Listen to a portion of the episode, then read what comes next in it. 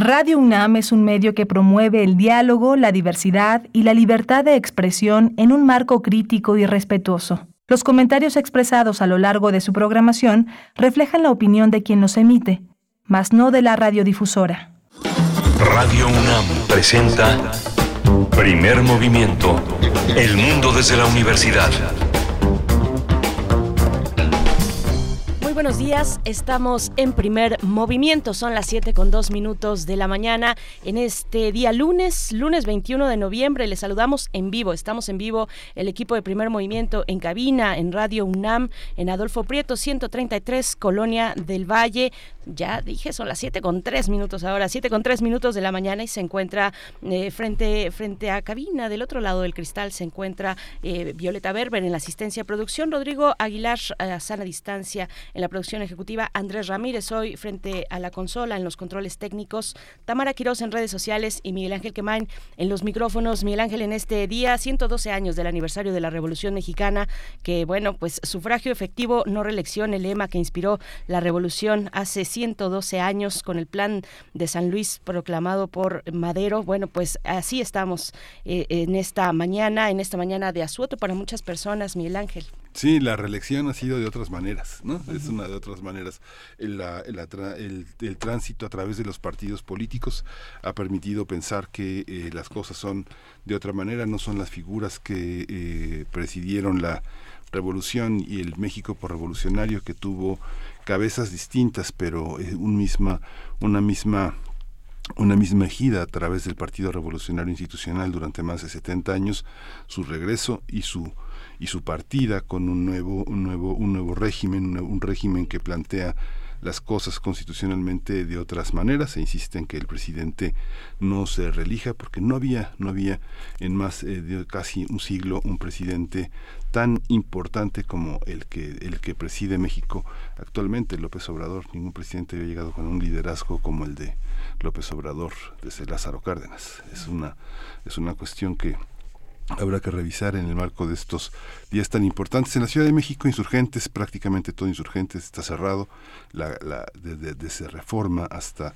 prácticamente Churubusco, todo lo que tome precauciones, no es fácil cruzar, fue muy intempestivo, no hubo avisos este, a través de las redes sociales, eh, hubo avisos eh, ayer en la noche en algunos medios radiales, pero bueno, tomen precauciones. Hoy tenemos una, un día muy, muy interesante, vamos a hablar de ciencia.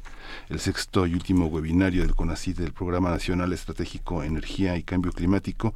Vamos a hablar hoy con Omar Mesera. Él es físico, doctor en energía y recursos naturales, investigador del Instituto de Investigaciones en Ecosistemas y Sustentabilidad de la UNAM. Tendremos también en nuestra sección eh, dedicada a las tecnologías digitales, singularidades y TICs.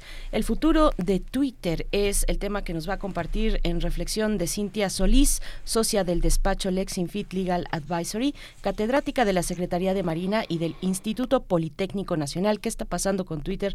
Y más importante aún, aún, ¿qué pasa con el dueño de Twitter, Elon Musk, que está desatado haciendo todo tipo de chistes en sus redes sociales mientras el mundo observa pues cuál será el futuro de esta red social tan importante para, para el planeta entero.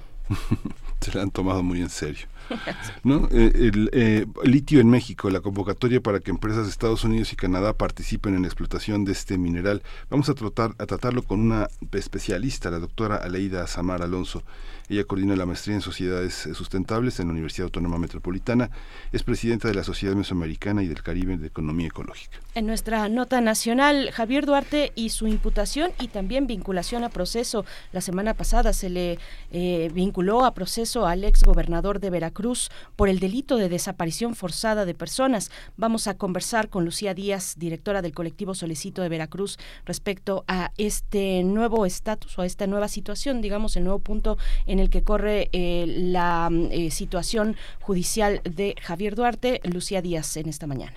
Vamos a tener también la poesía necesaria, una propuesta que les ofreceré esta mañana. En la mesa del día, música, Macha y el bloque depresivo. Su presentación en el Salón Los Ángeles. Vamos a conversar con Aldo Asenjo, Macha, así se le hace llamar, cantante chileno, líder de esta banda, bloque depresivo, para cerrar con música esta mañana de lunes. Sí, vamos a ir a música, con música esta, esta mañana. Vamos a abrir la mañana con Kio Kamba. Kie Tanka. Sí, vamos vamos para allá. Y, tenemos tenemos ya tenemos ya a Bruno Bartra esta ocasión ah, en la línea. Está Bruno Bartra en la línea como cada lunes. Vamos vamos con ello. Curadores musicales de primer movimiento Estimado Bruno Bartra, te saludamos en primer movimiento. Qué gusto estar contigo esta mañana. Nos vamos a quedar con tu propuesta musical eh, en esta mañana de descanso para muchos. Gracias por hacer este, este esfuerzo que te agradece pues tanto el equipo y también la audiencia de primer movimiento. Bruno, ¿cómo estás? Hola, hola, muy bien. ¿Qué tal, Miguel Ángel? Hola, Bruno, buenos días. Buenos días, ¿cómo estás? Y bueno, pues este, buenos días desde luego a todos quienes están escuchando al auditorio en este el lunes festivo. Eh, ahora la selección musical eh, se entra en, novedades de, música de, de, todos los rincones del, del planeta para dar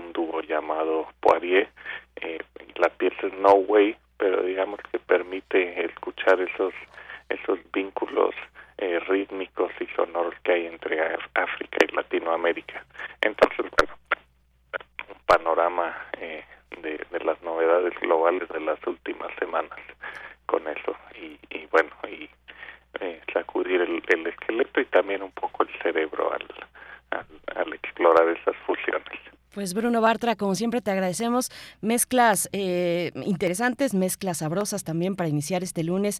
Te, vamos a dejar a la audiencia con esta propuesta musical. Nos encontramos contigo en ocho días. Te deseamos lo mejor para esta semana y para este día de asueto. Claro que sí, igualmente un abrazo. Hasta pronto, otro de vuelta. Vamos con Gio Chamba.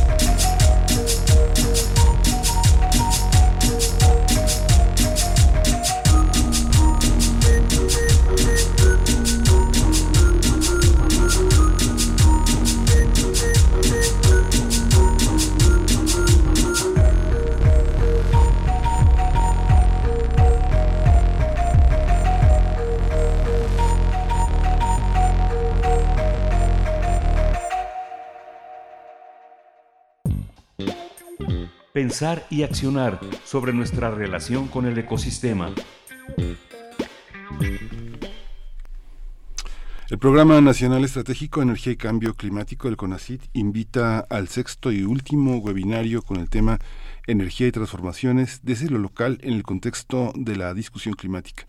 Esto como parte del ciclo de seminarios propuestas para un sistema energético mexicano justo y sustentable. Se trata de una charla en la que será abordado el cambio climático, los retos que debemos asumir para evitar el incremento de la temperatura de 1.5 grados centígrados, como es la, eh, la, disminución de emisiones provenientes del sector energía a nivel mundial para el año 2050. Lo anterior requiere que en las siguientes tres décadas se aplique una transformación radical tanto del sistema económico imperante como del sistema energético que lo sostiene. Desde la academia se ha insistido en que es necesario mejorar la eficacia en el uso de energía, orientándola a las necesidades básicas de la población y utilizando fuentes renovables locales como la bioenergía, la geotermia, la hidroeléctrica, la solar y la eólica. Además, es indispensable limitar el desperdicio de energía en los estratos de altos ingresos y, por otro, eliminar la pobreza energética. De acuerdo con el CONACIT, es urgente el impulso de una transición energética justa y sustentable que favorezca el cumplimiento de los objetivos climáticos, erradicando el carbón a través de la disminución y un viraje en el modelo de consumo de energía. El sexto y último webinario de Pronaces de Energía y Cambio Climático se realizará el día de mañana, martes 22 de noviembre, al mediodía, a las 12 horas. La transmisión será en vivo y estará disponible en el canal de YouTube y a través de la página de Facebook de CONACIT. Eh, vamos a conversar sobre este webinario con el tema de energía y transformaciones desde lo local en el contexto de la discusión climática y está con nosotros Omar Mesera, físico, doctor en energía y recursos naturales, investigador del Instituto de Investigaciones en Ecosistemas y Sustentabilidad de la UNAM en el campus Morelia. Él está encargado del Laboratorio de Bioenergía de la UNAM. Eh, buenos días, doctor Mesera.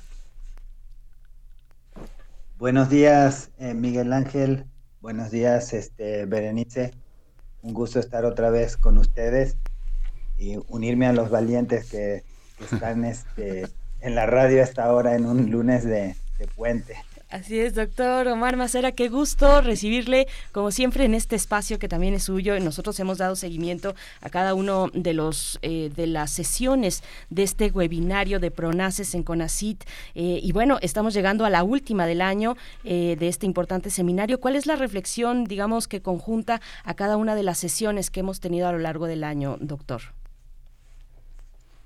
Sí, bueno, este, como saben ustedes que que la verdad les agradecemos muchísimo el espacio que, nos han brindado desde el primer movimiento. Eh, pues el, ciclo eh, se dedicó enteramente a, entender los nexos ¿no? de la energía con diferentes eh, cuestiones, ¿no? como la energía y la alimentación, la energía eh, y el género, bueno, fue mujeres y energía, eh, energía y vivienda, energía y cambio climático, que es el, que viene ahora, también tuvimos una sobre energía y el, sistema eléctrico mexicano. Entonces, hemos estado reflexionando, pero sobre todo, pues viendo la energía, si ustedes lo piensan, yo siempre le digo a mis alumnos, ¿no? Es como el, el sistema circulatorio, ¿no? Todo, para todas las actividades necesitamos energía y bueno, la energía es la que nos lleva y nos permite, ¿no? Este, realizarlas y entonces pues está conectada, ¿no? Como ah, energía y también agua, ¿no? Entonces con la provisión de pues, todas las necesidades básicas de una, de una sociedad, ¿no? Incluso, bueno, ahora entramos al tema, pero ustedes por eso, eh, al ser la energía tan importante, digamos, para, para una economía, pues, eh, ha sido tan difícil llegar a acuerdos internacionales, por ejemplo, en el caso del cambio climático, ¿no? Porque la energía es un es el a través de la combustión de justamente de los hidrocarburos, pues es la, el principal eh, componente, digamos, que nos tiene en jaque en la cuestión climática, ¿no? Pero bueno, los seminarios, como decía, como me preguntabas, Berenice, pues justo son para dar esta visión más integral y entender que cuando hablamos de energía no es hablar solamente de, las fuentes de la energía o de lo que pasa en un sentido abstracto técnico. En realidad estamos hablando de qué futuro queremos como, como país y como mundo, ¿no? Ustedes saben, hemos conversado mucho, ¿no? Sobre esta necesidad de construir otros imaginarios, ¿no? Y, bueno, dentro de esos imaginarios de un futuro más sustentable, más eh, eh, equitativo, ¿no? Eh, más democrático, autogestivo, pues la energía juega un papel fundamental y es lo que hemos estado tratando de tejer a través de estos diferentes webinarios y el de este último, pues lo tratamos también de ver es como el, el problema del cambio climático, ustedes saben, pues también es otra cuestión que toca de alguna manera muchísimas actividades y creíamos que era un buen momento de, de darle cierre a esta primera, a esta mirada, ¿no? Sobre la cuestión de, de, energía y más en el contexto, pues, un poco triste para el final de año, pero de la, de la COP27 que acaba de terminar en, en Egipto, ¿no? Claro. Hay una, hay una visión, doctor, que eh, pareciera que hay una responsabilidad en lo local, cuando lo local es lo más lo más injusto, lo más inequitativo. Hay todo el, todo el desarrollo de las ciudades marca una densidad demográfica en la que los proyectos inmobiliarios, los proyectos de fuera de las ciudades que eh, alimentan eh, industrias que aparentemente no contaminan, pero contaminan de muchísimas otras maneras, consumiendo altas cantidades de energía. Este, ¿cómo, ¿Cómo pensar ese desarrollo cuando la base de todo es la, inequidad de, construcción de lo local. Lo local es un, es un prácticamente un imaginario en la que muy pocas personas eh, promueven un cambio, ¿no? Sí, eh, la verdad que eso, esta cuestión es como que nos tiene un poco en jaque, en particular con esto del cambio climático, en otras cosas también, pero es un poco, digamos, en, es como a lo mejor se puede llegar a una visión maniqueísta, ¿no? De que todo depende, todas las acciones tienen que hacerse eh, solamente eh, a partir del, gobierno, de las instituciones que no nos involucren como personas, ¿no? Y en el otro aspecto, que es un poco lo que se ha eh, impulsado desde el neoliberalismo, es esta cuestión de asumir que parece que todos nosotros, ¿no? asumir como individuos la responsabilidad de cosas tan complejas como esto del cambio climático, ¿no? Entonces, en realidad pues es un conjunto de cuestiones y a cada nivel, ¿no? Si uno no, si nosotros, por ejemplo, digamos yo mismo en mi casa, digo cambio climático, estoy trabajando sobre energía y no eh, hago mi separación de basura, reduzco los consumos, tengo otras formas, ¿no? De, por ejemplo, calentador solar, este, eh, paneles fotovoltaicos, lo que uno pueda, pues, por reducir, pues no, no estás apoyando, ¿verdad? A un cambio. Pero también, obviamente, como tú dices, las personas, eh, yo siempre pongo esta cuestión de la, de la separación de basura. Tú puedes separar basura muy bien, hacer tu chamba y si viene el camión de la basura y, no hay una gestión pública donde esa basura se, se, lleve a contenedores separados, etcétera, pues lo único que pasa es que tu esfuerzo es inútil, ¿no? La gente lo, lo junta en el camión y, y, adiós, ¿no? Y lo mismo pasa para opciones de, de, de otro tipo, ¿no? Pero sí, el problema que tenemos ahora es que el mundo es muy desigual, es extremadamente desigual. Por ejemplo, hay 20 corporaciones a nivel mundial, sobre todo las empresas petroleras, eh, Shell, British Petroleum, la de Aramco de Arabia Saudita, etcétera, que son responsables del 30% de las emisiones, ¿no? El Pentágono, por ejemplo, o sea, la, industria militar de Estados Unidos es, como el, el quinto país más emisor del mundo este, un, eh, el, el 10% de la población es responsable del 50% de las emisiones totales, ¿no? Y así nos podemos ir, ¿no? Entre los, adentro de los países, porque luego uno dice eh, solamente entre países, pero al interior de los países, y México no es una excepción, pues los, los sectores de, de, creo que Lorenzo Meyer decía el otro día en una entrevista, ya saben que, que soy este para demostrarles que sí sigo al programa. ¿eh? Lo sabemos este, muy bien, doctor. Muchas gracias. Que hablaba de, de, esta cuestión de los, de los estratos dentro de la sociedad, ¿no? Estas diferencias que se están dando ahora, la parte política, pero en realidad también se dan en la parte del uso de la energía, ¿no? Siete, diez, veinte veces más consume un, una, una persona de un estrato este, alto en México y emite, por supuesto, ¿no? También el equivalente eh, que una persona de, bajos ingresos. Entonces, ¿cómo articulamos eso? no? Imagínense cómo articulamos esas grandes diferencias para que no, no todo caiga en, ah, todos tenemos que hacer algo. Pues sí, todos tenemos que hacer algo, pero hay responsabilidades claramente diferenciadas, ¿no? por supuesto.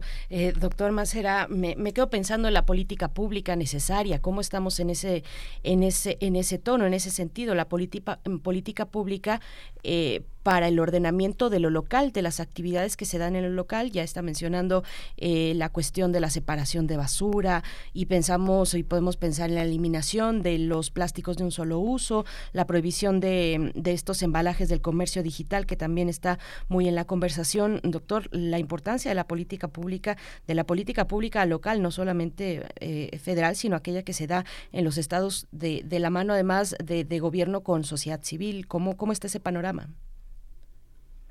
Sí, sí, pues es, es, fundamental, ¿no? Eh, en la parte de energía, por eso nosotros hicimos el énfasis de lo local, pero en un sentido justo, ¿no? No, no de, de darle, como estamos hablando ahorita, ¿no? La responsabilidad, sino la, la... De hecho, tenemos las dos partes, ¿no? La doctora Amparo Martínez va a hablar un poco cómo lo global, que ella ha trabajado mucho todo el tema, fue, fue la directora del, de hecho, del INEC, ¿no? Durante ocho años, va, hablarnos de lo, de lo global a lo local, ¿no? Y, nos, y en otros, en, otras de las, de las pláticas, ahorita si quieren, si alcanza el tiempo, hablamos un poquito más de eso, van a hablar de lo local, cómo construyes desde lo local esta otra visión, este otro imaginario que tiene que terminar eh, construyéndose hacia lo, lo, global, o sea, tomando, digamos, cómo resuelves las necesidades básicas de la gente y, y con justicia, etcétera, y a la vez tienes una ganancia en la parte de, cambio climático, ¿no? Y sí, exactamente, las políticas públicas en la parte de energía, eh, para llegar, para hacer ese camino, pues eh, ahora, ahora, digamos, falta mucho, digamos, falta mucho todavía eh, por, por, este, digamos, por transitar en ese camino. Por ejemplo, de los temas que vamos a tratar ahí en el seminario en en el sector rural, la necesidad más importante de energía es la cocción de alimentos. De hecho, en México, la cocción de alimentos y el calentamiento de agua a nivel general, digamos, tanto hablamos ¿no? de la electricidad, etcétera, pero la cocción de alimentos y el calentamiento de agua son más del el 70% de las necesidades de energía de, la población.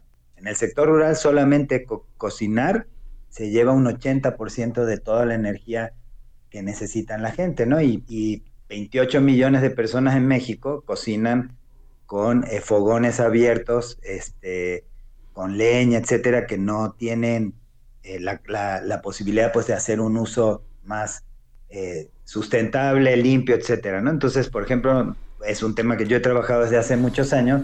Se han desarrollado alternativas que son que, que, fomentan la autogestión local, que permiten que la gente pues siga manejando los recursos que pueden ser renovables, como la, la misma leña, la biomasa, a través de estufas eficientes de leña, ¿no?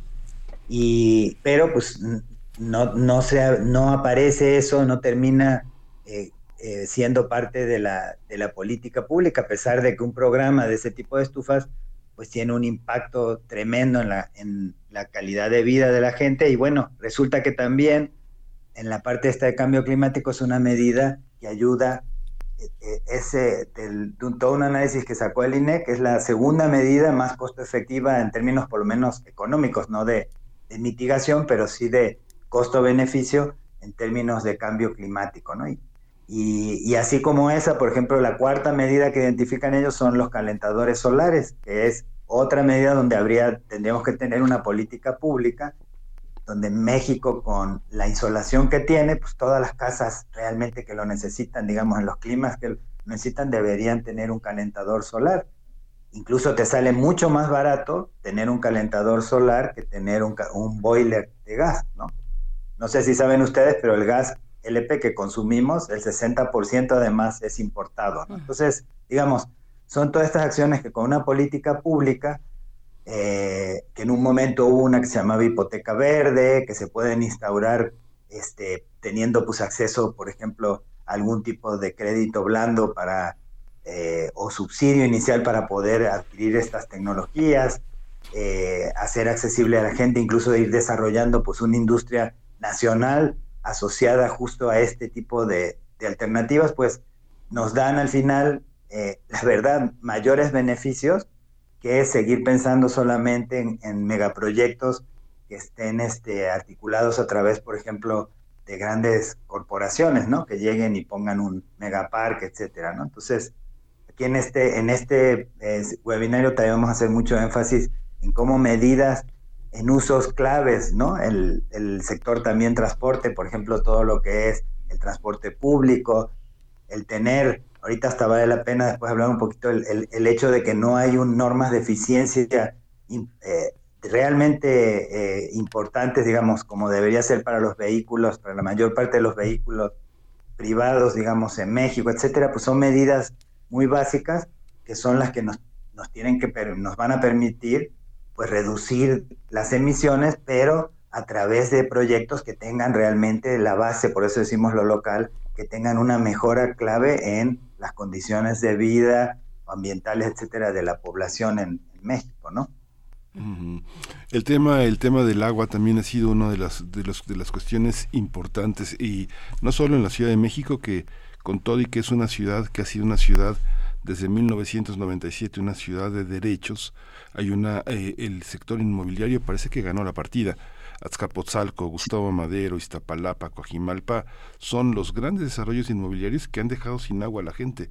¿Cómo, cómo paliar con eso? Edificios enormes que puede haber en un edificio hasta, hasta 50 familias, ¿no? Y, no se pueden, ¿qué, ¿qué hacer con eso? Pues bueno, eh, fíjate, eso lo tocamos un poco más en el, en el, en el webinario anterior, pero por supuesto que se, se, este, se liga al final también con lo de, cambio climático, pero es efectivamente, ya no puede ser, bueno, saben ustedes que el 60% de las viviendas en México se sigue, o sea, son lo que se llama de autoconstrucción, ¿no? De construcción por, eh, por parte de, digamos, no es que la misma familia, pero con el albañil local, etcétera, ¿no? Entonces, la verdadera, o sea, para la gente este, de bajos recursos, pues no son las, las grandes inmobiliarias, y sí, las grandes inmobiliarias pues son las que han capturado pues todos los, los, los, los desarrollos ahora, las, los proyectos y, las cuestiones, ¿no? Entonces, pero yo este, sé que se está trabajando en, por ejemplo, a nivel de la Comisión Nacional de Vivienda, etcétera, para tratar de, eh, cambiar un poco la, la lógica, pero ahí sí,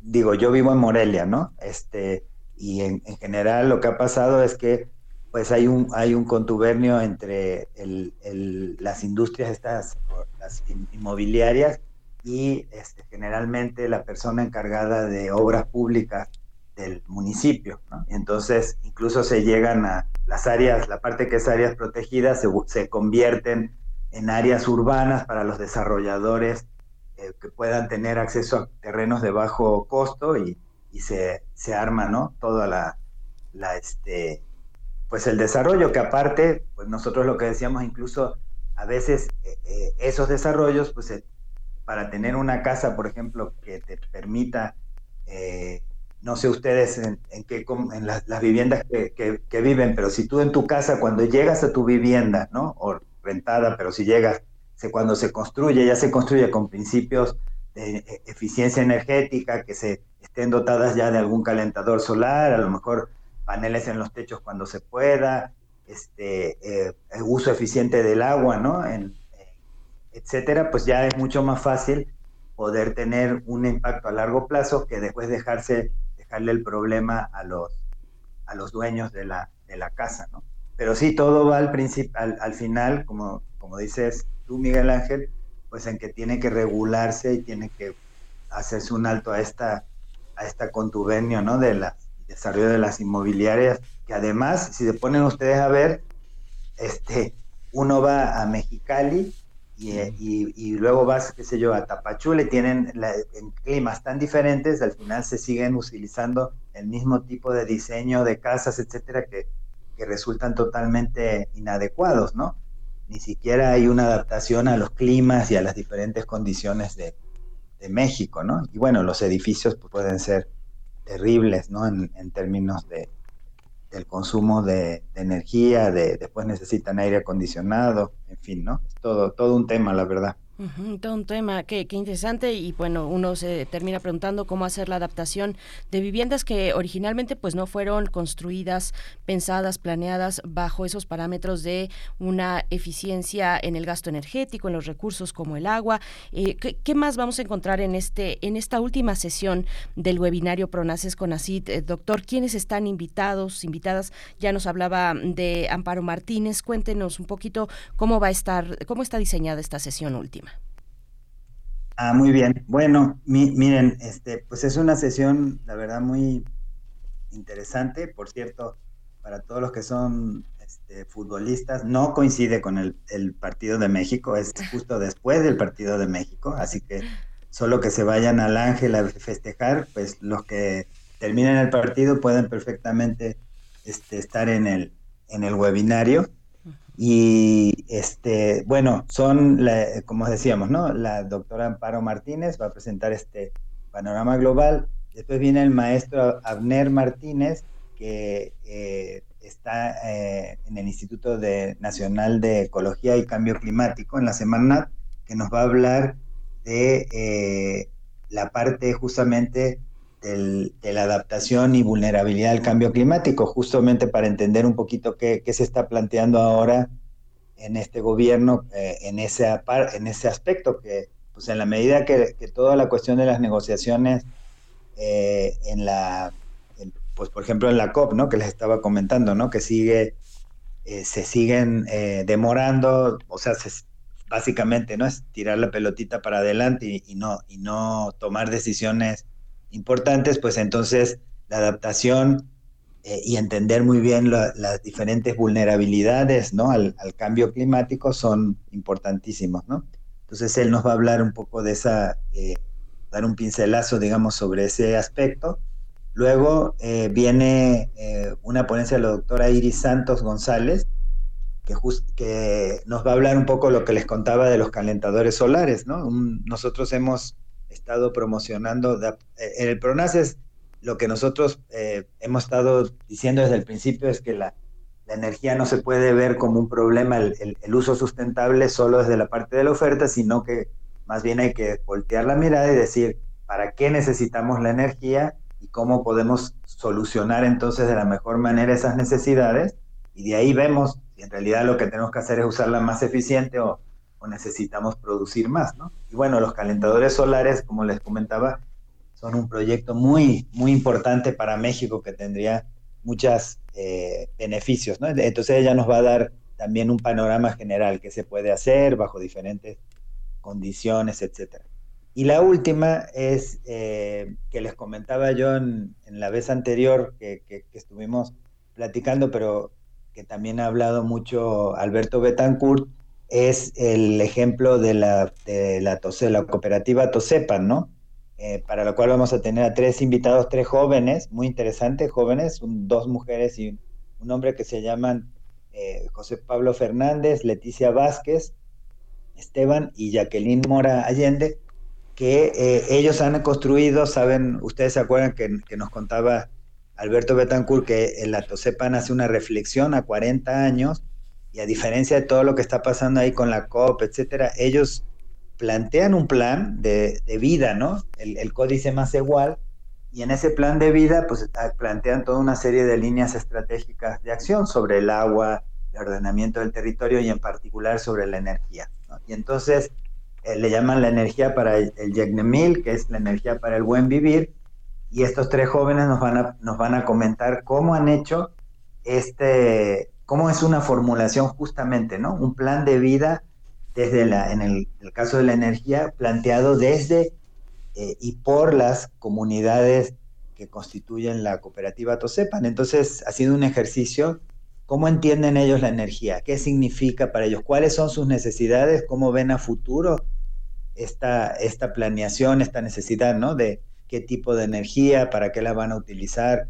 Entonces aparece pues estas cuestiones de la necesidad en la vivienda, el uso de la leña, eh, la eh, cuestión de la autogestión, por ejemplo, en la parte de las eh, pequeñas hidroeléctricas, en fin, hay todo una discusión muy, muy interesante. Entonces, bueno, si se fijan, tenemos un abanico muy, muy rico, ¿no? De, formas de ver el, problema y esperamos que con eso pues quede claro ese tejido, esa imbricación que tiene al final el cambio climático con, con al final tantos aspectos, ¿no? De, la vida, digamos, y institucionales y de la parte desde lo local, la mitigación, la adaptación, eh, y al final, pues cómo se refleja eso en las cuestiones también eh, globales, ¿no? Doctor Macera, ¿y cuál es la, cómo se, después de cinco webinarios, cómo, eh, cómo, cómo se procesa, cómo se asimila, cómo se digiere esta información por parte de, de CONACIT? ¿Cuántos sexenios tardará para que un webinario como esto sea asimilado a las políticas públicas? Bueno, mira, nosotros eh, estamos eh, teniendo un, la verdad, junto los pronaces, eh, no sé si, si, se ha hablado alguna vez en general, pero son, son 10 programas nacionales estratégicos que tiene CONACIT, que justamente tocan ¿no? todos estos temas que estábamos hablando, agua, vivienda, energía, residuos tóxicos, la, educación, salud, etcétera, ¿no? Son 10 temas y cada uno tenemos un poco dinámicas diferentes, pero la idea es ir justamente eh, mm, trabajando para que al final de este sexenio por lo menos se planteen toda una serie de, de, pues propuestas, ¿no? Incluso de política pública que pues la idea es, por lo menos para, para nosotros particularmente hablaría yo del caso de energía, sé que la gente de agua y otros también están haciendo que se puedan de alguna manera poner en la agenda justa del debate ahora para las, las siguientes este, elecciones, ¿no? Y en el caso de la energía, pues son todas estas propuestas que estamos hablando sobre eh, toda la, necesidad de la movilidad, ¿no? Hacia el transporte público eh, y eh, la cuestión esta que hablábamos ahora de servicios de la vivienda basados más también en las necesidades de la de la gente, que haya una democratización en el uso de la energía. Entonces, para cada tema vamos a sacar nosotros una serie de reportes y una propuesta concreta que pueda ser después, pues, eh, tomada, ¿no? Fíjense que una cosa interesante en el caso del cambio climático es que incluso ya hay una propuesta que México hace a la COP, eh, o sea, como los países tienen que hacer un, en términos de cambio climático, tienen que hacer lo que se llama eh, una postulación de cómo, de, cómo van ellos, cómo van los países a, apoyar esta reducción de las emisiones, ¿no? Y son como eh, compromisos nacionales en, términos de, mitigación, ¿no? Y entonces México hace, un, hace justamente ahora en la COP un, un postulado y ahí las, las acciones que propone pues son justamente las que estamos nosotros este, muchas, ¿no? indicando en el, en el CONACIT, por ejemplo, la necesidad de, reactivar el sistema ferroviario mexicano. 90% de toda la carga se, se hace en México con camiones. Imagínense ustedes la, ineficiencia, los trenes son mucho más efectivos, incluso trenes de, pasajeros para cercanías, etcétera. Y así como eso, ¿no? Están las normas de eficiencia para vehículos, para que no tengas vehículos que, que contaminan vendiéndose este, en México cuando deberían tener ya este, normas mucho mayores y, la parte de también en, varias de las acciones estas que les comentaba, de estufas eficientes, calentadores.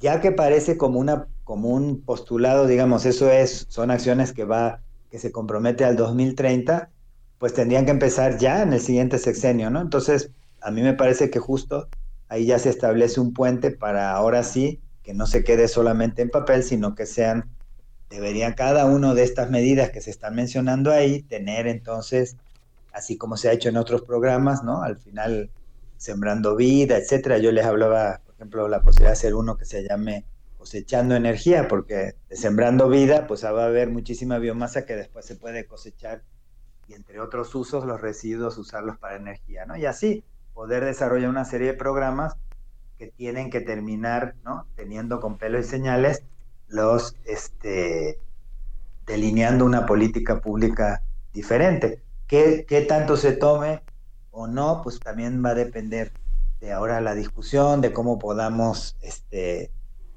pues, interactuar, ¿no? Con los, los candidatos, etcétera, pero por lo menos en la parte de energía, creo que esto ustedes, que también ha estado el doctor Luca Ferragri muchas veces con ustedes, saben que el petróleo y la forma que tenemos ahora de producirla ya no, no funciona, ¿no? Ya ni siquiera por una cuestión económica, sino directamente geológica. Entonces, queramos o no, vamos a tener que ir cambiando eh, nuestra forma de, gestionar y de usar la energía y pues más vale que lo hagamos de una manera ordenada, ¿no? Y para eso vamos, van a estar toda esta, esta serie de, propuestas a través de reportes, a través, hay toda una serie de repositorios de información en el, ecosistema nacional informático de CONACYT, tenemos 15 estudios de casos en el país donde se va a estar trabajando en estos cuatro ejes que tenemos nosotros, ¿no? La movilidad, la parte de, de todo esto de eh, vivienda, en la, energía verde para, para las pequeñas industrias, que son las que generan la mayor cantidad de empleo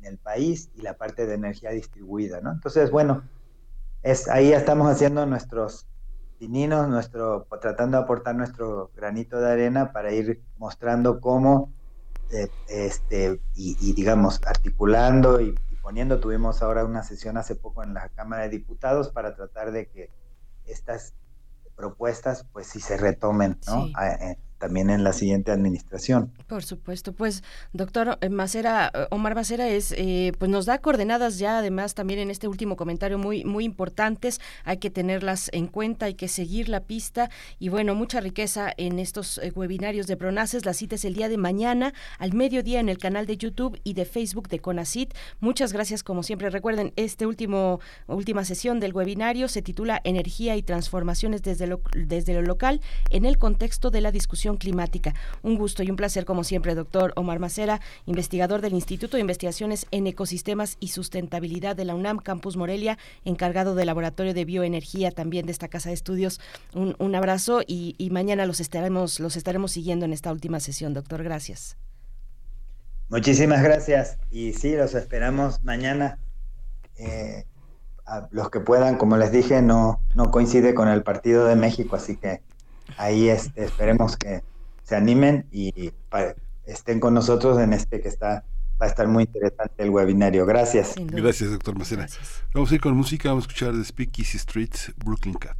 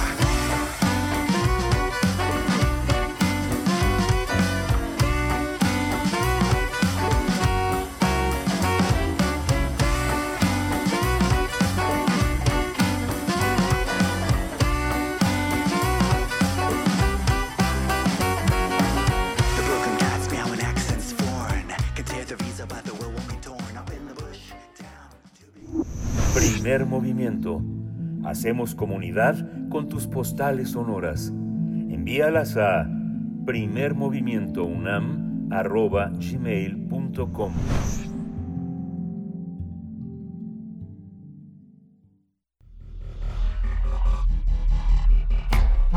Singularidades tecnológicas y TICs.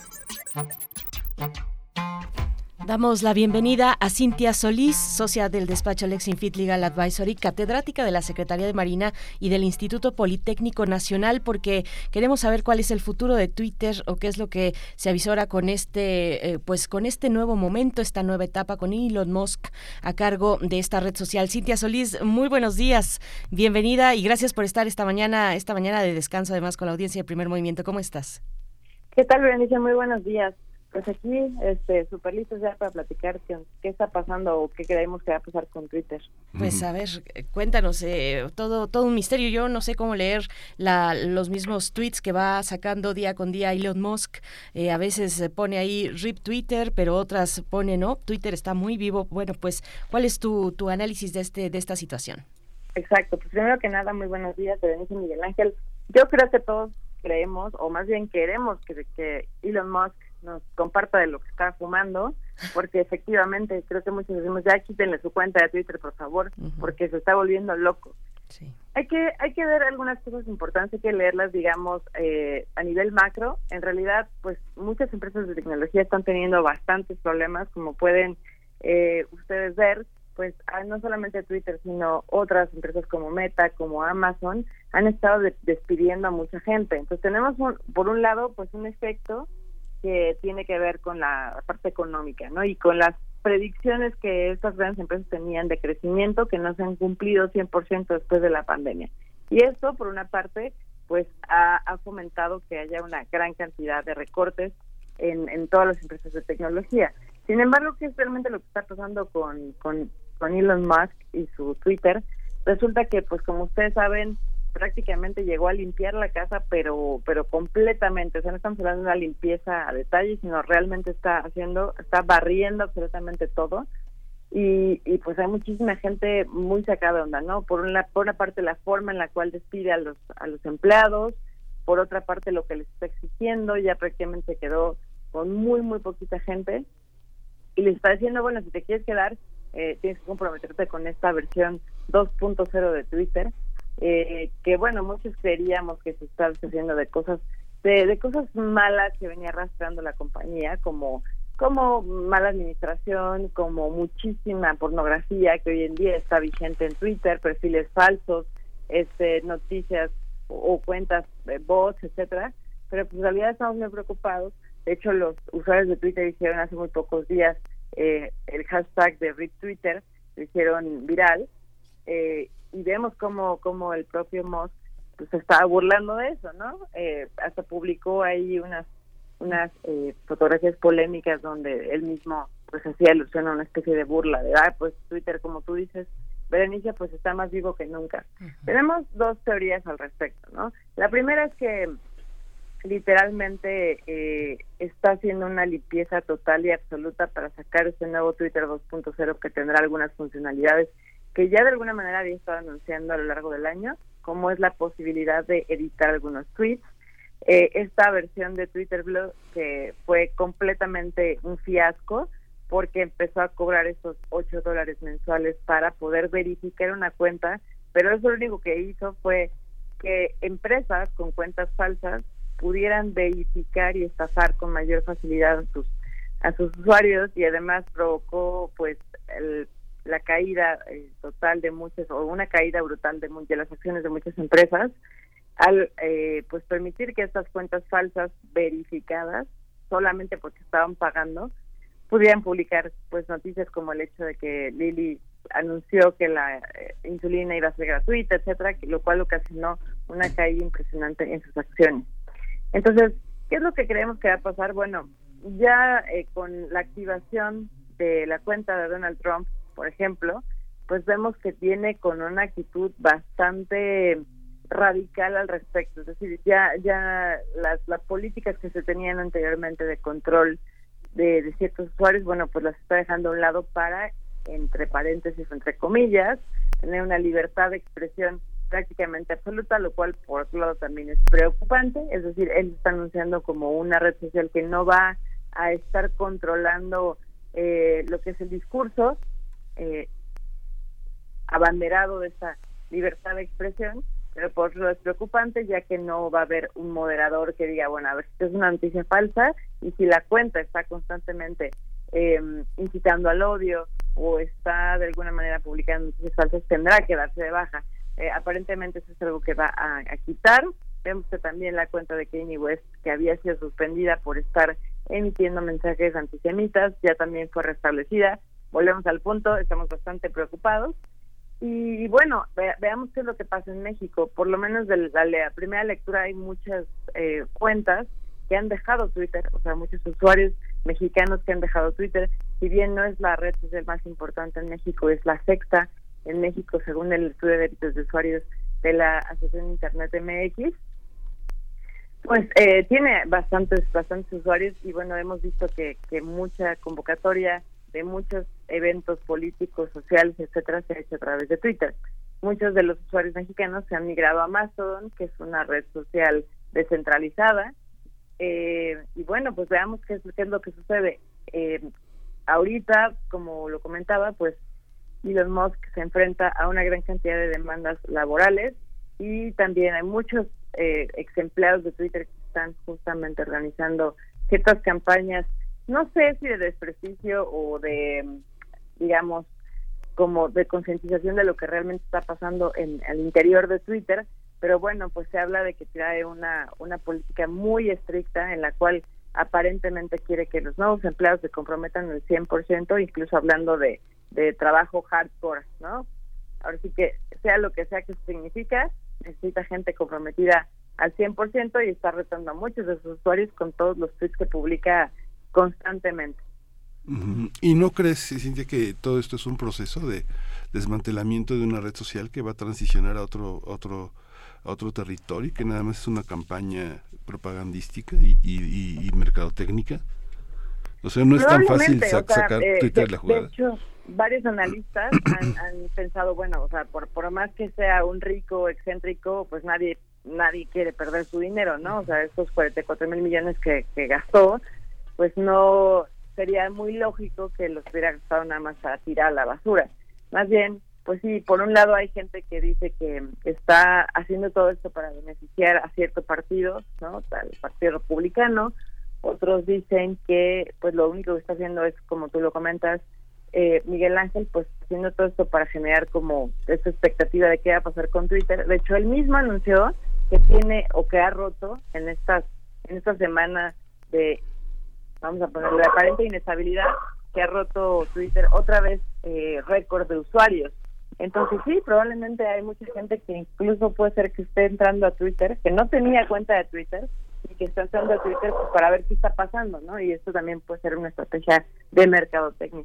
Uh Y a lo mejor, ¿por qué no? Está haciendo ojitos a varios partidos políticos, no solo de Estados Unidos, sino del mundo, como de ven aquí porque tú aquí puedes decir lo que tú quieras, ¿no? Somos una buena alternativa para que vengas a hacer tu campaña. Pues hay incertidumbre, como bien lo, lo, lo, comunica Cintia Solís. Yo tuve algunos problemas para, bueno, no problemas, dificultades, pues eh, no, no sabía muy bien cómo usar esta red de Mastodon y saqué, intenté sacar mi cuenta, lo hice, lo hice de hecho, pero, pero me resulta un poco confuso. A ver si luego nos puedes ayudar un poquito con esas opciones que hay también en el ecosistema digital, pues eh, mientras vemos qué es lo que va a pasar en Twitter, porque pues como dices, preocupa el tema de que eh, pues se pueda haber mayor facilidad para generar noticias falsas, eh, donde también discursos que pueden ser eh, polarizantes y, y, que o se orienten tal vez a, al odio o a la división, pues puedan tener todavía un espacio más, más fecundo en, esta red social. Pues te agradecemos, Cintia Solís, como siempre, y pues, eh, pues estaremos ahí viendo qué es lo que ocurre con Twitter y con la cuenta muy, muy, muy extraña, el comportamiento extraño de Elon Musk en su, en su cuenta de Twitter. Muchas gracias, Cintia. Es un placer, como siempre, Berenice Miguel Ángel, nos estamos escuchando. Hasta Gracias, pronto. Cintia. Vamos a ir con música, vamos a ir con la curaduría musical de Bruno Bartra. A continuación, Waiters es la canción, un nuevo material de Matt Meg. Vamos con ello y después al corte.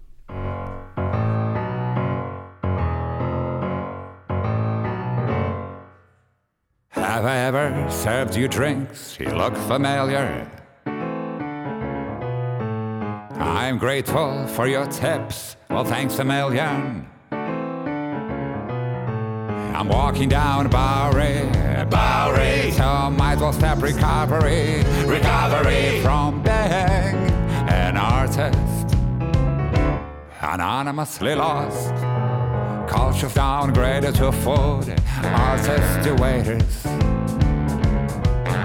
Everything that I thought I understood won't matter today, so I'm walking down Bowery, Bowery. So might well recovery, recovery from being an artist, anonymously lost.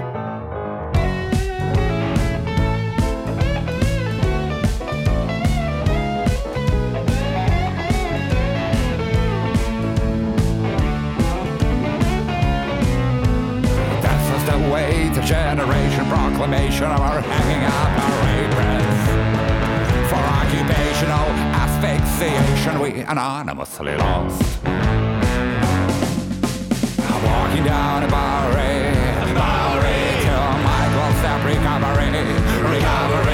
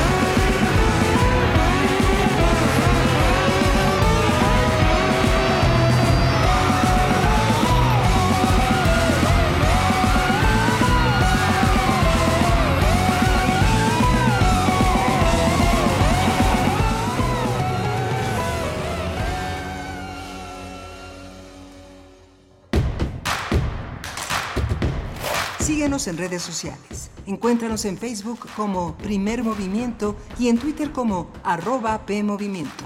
Hagamos comunidad.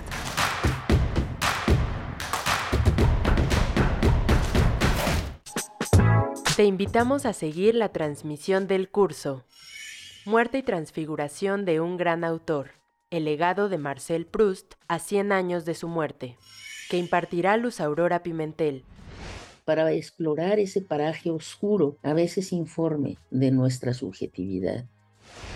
Habremos dado un paseo por el maravilloso paisaje accidentado de las horas de lectura y reflexión al que nos invita la obra de Marcel Proust. los miércoles 5, 12, 19, 26 de octubre y 9, 16 y 23 de noviembre, a las 17.30 horas, a través del canal de YouTube de culturaendirecto.unam. Más información en grandesmaestros.unam.mx o escríbenos a grandesmaestros.unam.mx. No te lo pierdas. Si eres aspiracionista, si te gusta ir para adelante y ser el mejor en lo que haces, en los gobiernos del PAN hemos convertido a Benito Juárez en la alcaldía más segura de la ciudad. Azcapotzalco también avanza para ser una de las zonas más seguras de la CDMX gracias a programas como Blindar. En Coyoacán se garantiza la atención médica de manera gratuita a más de 27 mil coyoacanenses. Somos Acción Nacional y estamos preparados para cambiar el rumbo de México hacia el camino del bien y la libertad. Unidos por un México mejor. Partido Acción Nacional. Los nazis crearon las metanfetaminas para convertir a sus soldados en seres incansables y deshumanizados. Bajo su efecto, el ejército nazi inicia la peor guerra de la historia y crea los campos de exterminio. Hoy el cristal se usa para controlar la mente de jóvenes que buscan placer y la de jornaleros y maquiladores que buscan energía para trabajar día y noche. Busca la línea de la vida. 800-911-2000. Para vivir feliz, no necesitas meterte nada. Gobierno de México. Escritores, lectores, editores, intercambio de ideas. Todo esto en un espacio dedicado a la literatura. Feria Internacional del Libro de Guadalajara 2022. Sharjah y la cultura árabe son los invitados de honor. Transmisión especial de Escaparate 961 desde esta gran fiesta editorial. De lunes 28 de noviembre al viernes 2 de diciembre a las 17 horas. Escucha a tus autores favoritos por el 96.1 de FM. Radio UNAM. Experiencia sonora.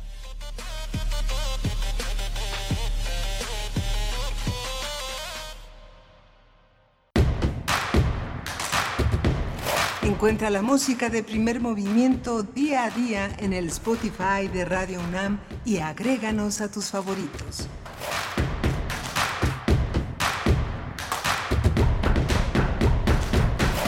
Hola, buenos días. Ya son las 8 de la mañana con 5 minutos de este lunes 21 de noviembre, día de asueto, día feriado, día de un enorme desfile en la Ciudad de México y en otros puntos de el país. Estamos en primer movimiento, Rodrigo Aguilar en la producción ejecutiva, Andrés Ramírez en los controles técnicos, Violeta Berber a cargo de la producción este día en la asistencia y mi compañera Berenice Camacho del otro lado del micrófono. Querida Berenice. Miguel Ángel Quemain, muy buenos días. 8 con 5 minutos de la mañana. También saludamos a Radio Nicolaita en el 104.3 de la frecuencia modulada. En esta segunda hora de primer movimiento nos preguntaban por acá eh, eh, si, si íbamos a estar o no al, al, aire en vivo. Pues aquí estamos. R. Guillermo decía, pensé que no iban a trabajar el día de hoy. Estamos aquí, eh, pues la, um, los medios, y este es un medio, aunque universitario, se mueve a ritmos distintos, con dinámicas distintas que el resto de la universidad. Así es que estamos aquí en esta mañana en vivo desde cabina de FM en Radio UNAM, leyendo sus comentarios. Eh, recuerden las redes sociales, bueno, todavía en Twitter, arroba P Movimiento, en Facebook, Primer Movimiento UNAM. Cuéntenos, cuéntenos qué les parece esta nueva etapa. ¿Tienen alguna, alguna reflexión respecto a esta nueva etapa de la red social de Twitter? ¿Han pensado migrar a algún otro lugar? No sé, Miguel Ángel, tú ponías este punto de puede ser una estrategia de mercadotecnia para llamar eh, a más, a todavía más usuarios en esta red social, eh, pues eh, sea o no así, que yo tampoco lo descartaría, pero sea o no, pues ya están activas muchas cuentas, entre ellas las de Donald Trump. Eh, la de Donald Trump hay que, hay que pues también ver cómo se modifica, si es que tiene de inmediato, yo creo que sí, yo sí he notado alguna modificación en el, pues en el ambiente tuitero, con algunas extrañas, extraños comportamientos, tal vez ahora pues con, con tweets que de pronto a uno lo, lo arroban sin, sin saber bien a bien de qué, de qué se trata eh, el tuit en el que está uno ahí eh, arrobado. Bueno, pues hay varias consideraciones. Ustedes cuéntenos qué les parece. Arroba P Movimiento, estamos así en Twitter leyendo sus comentarios. Decía por acá, dice Alfonso de Alba Arcos, Miguel Ángel dice, Avenida Insurgente cerrada sin aviso hoy lunes. Eso lo dijo hace 50 minutos. No sé si ya para este momento habrán eh, pues ya abierto la esa vía tan importante que cruza de sur a norte, de norte a sur la ciudad de México, pero nos dice Alfonso de Albarcos, Avenida Insurgentes cerrada sin aviso, sin aviso hoy lunes de asueto por Black Friday del consumo demencial. Eh, y bueno, pues ahí está eh, Alfonso de Albarcos con este comentario. Miguel Ángel Edgar Benet también nos envía saludos. Díganos si, si nos están escuchando en esta mañana, si están también en, en un descanso como muchos mexicanos hoy, o si están eh, pues ya alistándose o en sus centros de trabajo o para partir a alguna actividad laboral. Cuéntenos en redes sociales, Miguel Ángel, pues así, así llegamos hasta a esta segunda hora. Sí, vamos a tener una segunda hora muy interesante. La convocatoria para que empresas de Estados Unidos y Canadá participen en la explotación de litio va a ser un, un tratamiento del tema con la doctora Leida Azamar Alonso. Ella coordina la maestría en Sociedades Sustentables en la Universidad Autónoma Metropolitana y preside la Sociedad Mesoamericana del Caribe de Economía Ecológica. Va a ser un diálogo muy, muy interesante. Y en, en nuestra nota nacional tendremos la participación de Lucía Díaz, directora del colectivo Solecito de Veracruz, Javier Duarte y su imputación y también vinculación a proceso por el delito de desaparición forzada de personas. Es el tema que hemos de tratar con Lucía Díaz en esta mañana. Así es que vamos ya con nuestra nota nacional, el litio en México. Primer movimiento. Hacemos comunidad en la sana distancia. Nota del día. El presidente de México, uh, uh, López Obrador, informó que pretende convocar a empresas de Estados Unidos y Canadá para que participen en la construcción de infraestructura que servirá para explotar el litio del país y de esta manera se impulse la energía limpia. Subrayó que perfila que el eje rector de este proyecto lo tenga la Comisión Federal de Electricidad con el control de la mayoría de las acciones y el resto lo tendrán empresas extranjeras de los países que estén en el TEMEC. El mandatario aclaró que quiere que la inversión y el mineral se queden en México para exportarlo y exportar baterías. Por tanto, dijo que el gobierno mexicano no quiere que se saque el litio de Sonora, sino que la empresa pública sea mayoritaria. Con esta iniciativa se pretende que el mineral se quede en el Estado y que además se establezca el compromiso de crear cinco plantas para la elaboración de baterías y se usen solo industrias se use solo en industrias automotrices instaladas en territorio sonorense. En su primera etapa, el Plan Sonora contará con una inversión de 50 mil millones de pesos en Hermosillo y se divide en cuatro ejes: la explotación de litio y la electromovilidad, la liquefacción de gas natural, la generación de energía fotovoltaica y la conversión del puerto de Guaymas en un punto de carga internacional.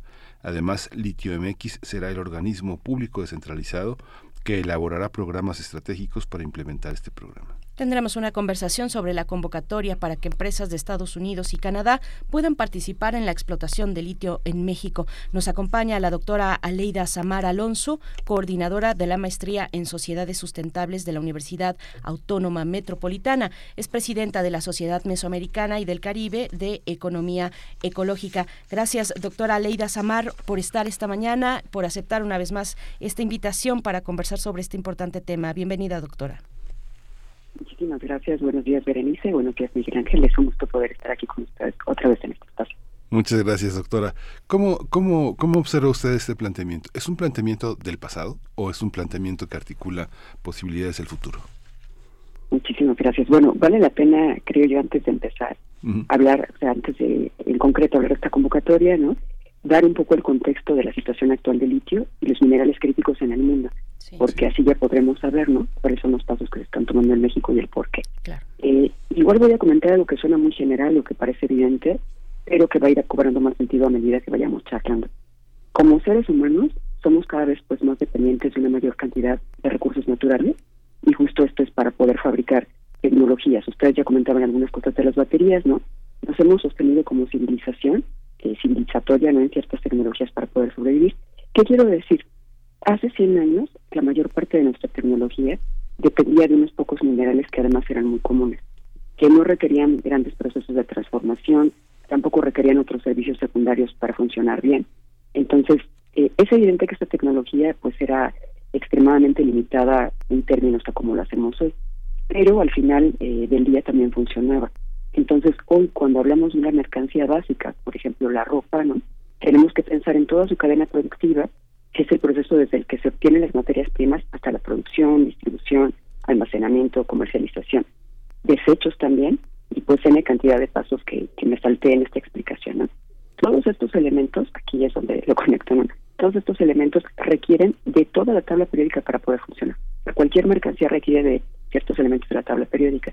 Entonces, igual, eh, lo que estoy hablando es que tanto las compañías manuales de Asia y de América Latina hasta las empresas supertecnológicas del norte global requieren maquinaria cada vez más avanzada para ser competitivas.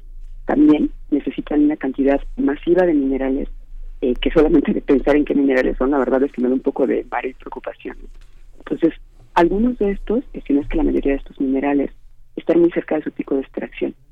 Lo que quiero decir es que estamos en el límite de la capacidad natural de extracción de nuestros recursos naturales, por lo que ya no vamos a poder en algún momento aumentar la capacidad eh, esto es un problema muy fuerte y se habla muy poco de ello. Entonces, en no más de 100 años vamos a notar que nos faltan minerales críticos para la fabricación de procesadores, para la creación de alimentos, para la creación de vehículos, ¿no? Lo que podríamos hacer, lo que podíamos hacer justo en la década de los 50 del siglo pasado, va a ser imposible que lo logremos en el futuro porque vamos a haber perdido justo la capacidad de nuestro camino de desarrollo tecnológico. Entonces, nuestra dependencia de los minerales ha crecido mucho en estos últimos años y lentamente se ha convertido en la cuerda que pues sostiene justo la espada de Damocles que pende sobre nuestra civilización. Y a medida que nos quedemos sin estos recursos, pues lo vamos a ir notando. Ahora bien, justo el tema del litio en México y los acuerdos con Estados Unidos y Canadá, pues cobran mucha relevancia, ¿no? Por esta razón que acabo de comentar, por estas razones, y vale la pena decir que China posee 7% de las reservas de litio en el mundo pero pues esto no le ha impedido convertirse en el tercer actor más importante en la extracción de litio, aportando justo entre el 13 y el 17% de este mineral a nivel mundial, justo por detrás de Chile, que tiene más o menos el 30%, Australia con el 45%, pero aquí vale la pena poner mucha atención, ¿no? El negocio del litio no es la extracción, es la transformación. Y China posee el 70% de la capacidad mundial de refinamiento, transformación y armado de baterías de litio. Entonces, eh, vale la pena decir que es el único actor que se encuentra presente en todas las etapas de cadenas de valor de litio y esto se ha convertido en una amenaza para Estados Unidos y para todos los países occidentales porque sin importar lo que hagan, no van a poder alcanzar a China en esta capacidad. Por lo que pues, van a terminar también dependiendo de esta nación para crear baterías u otras tecnologías en. Entonces, la convocatoria de México que se hizo a las naciones de Estados Unidos y Canadá, pues se enmarca en este contexto que acabo de comentar, ¿no? Para Estados Unidos es fundamental tratar de equilibrar la dominancia de China en este sector, sobre todo en el litio. Entonces, Estados Unidos hizo lo que mejor sabe hacer y es intentar aislar y cerrar mercados a su competencia para tratar de sabotearlos. Entonces, Estados Unidos requiere acceso total a las capacidades de litio de México, las cuales son teóricamente altas, ¿no? Necesita disminuir las capacidades de China para poder aumentar acceso a este recurso, al litio y otros minerales críticos, ¿no? Entonces, esta convocatoria es principalmente, desde mi punto de vista, un garrote económico y político para tratar de ganar dominancia en el sector energético. Esto también lo podemos observar en varios datos interesantes que voy a comentar, ¿no? algo que acaba de pasar en Canadá, eh, casualmente y de forma eh, muy parecida a lo que hizo México, esta nación, o sea, Canadá, impuso restricciones a su mercado interno mineral y energético, supuestamente por razones de seguridad nacional y de soberanía, y le está pidiendo a China que se deshaga de sus participaciones en tres empresas canadienses de extracción de litio en las que tenía sociedad comercial, incluyendo dos que están en Argentina. ¿Para qué? Para que Canadá posee el total de las empresas. Y bueno, voy cerrando con dos ideas más esta primera parte, ¿no? Lo que estamos viendo es que justo estas conversaciones y esta convocatoria de acá de México, ¿no? En sí misma es una de las más importantes contraofensivas occidentales contra China, para tratar de pararlos e incluso para buscar la forma de expulsarlos del continente, porque pues también en Chile están presionando para detener acuerdos con la mayor empresa nacional de extracción de litio, que es SLQL, ¿no? que por cierto pues ha sido adquirida hace algunos meses por un político americano de la Secretaría de Energía. Y por último, eh, me parece a mí que no es de extrañar ni para sorprendernos que justo algunas noticias, por ejemplo, hace un par de meses, Laura Jen Richardson, la general eh, del siempre polémico Comando Sur, ¿no? mencionó justo en una reunión de prensa que China estaba en nuestra región para socavar a Estados Unidos y a las democracias. Ojo con eso, y que es importante tener pues mayor control de nuestra región por la riqueza minera que tenemos para ofrecer. Qué interesante, qué importante que ponga estos puntos, doctora Leida Samar, en ese sentido de tener mayor control. El anuncio del presidente de esto que forma parte del plan Sonora, eh, ha dicho el presidente que en ese, en ese plan, en este, todo este planteamiento, la empresa pública sería mayoritaria una pues tener un margen para mantener más o menos a raya los intereses, la influencia de los Estados Unidos y también de Canadá. ¿Cómo ve esta esta parte de, la propuesta? Bueno, lo que yo veo en realidad es eh, un poco complicado. ¿Por qué? Pues porque la convocatoria surge justo en ese contexto, contexto no de controlar a China, dominar igual la capacidad extractiva de la región latinoamericana, comenzando por México, y fortalecer pues justo la capacidad soberana de Estados Unidos sobre minerales críticos para un futuro en el que se va a presentar escasez de uno o varios de estos recursos. Entonces, en el contexto local de nuestro país, considero que se trata de una jugada política en la que México está cediendo estos recursos a cambio de un mayor margen político para poder llevar a cabo su propia agenda pues política en otros sectores. Esto me parece que es muy interesante, porque hace unos meses el presidente montó un discurso muy defensivo sobre el litio, en el que estaba totalmente en contra de cualquier tipo de cooperación con otros países o empresas privadas para la extracción dejando claro que si bien no teníamos la tecnología para la extracción de litio, la podríamos ir desarrollando poco a poco. Entonces, a mí me parece que no es raro que el presidente cambie eh, su discurso, pero sí es algo curioso que el cambio sea tan brusco y tan rápido, que además eh, se encuadre ¿no? en el momento que el presidente de Estados Unidos, Biden, requiere una victoria política internacional para legitimar pues, sus pocos resultados en este tema y también de alguna forma para controlar a su sector empresarial y pues estará un poco nervioso en caso de que de verdad puedan aislar a China y entonces ya no puedan tener eh, o acceder a numerosos recursos minerales además de litio.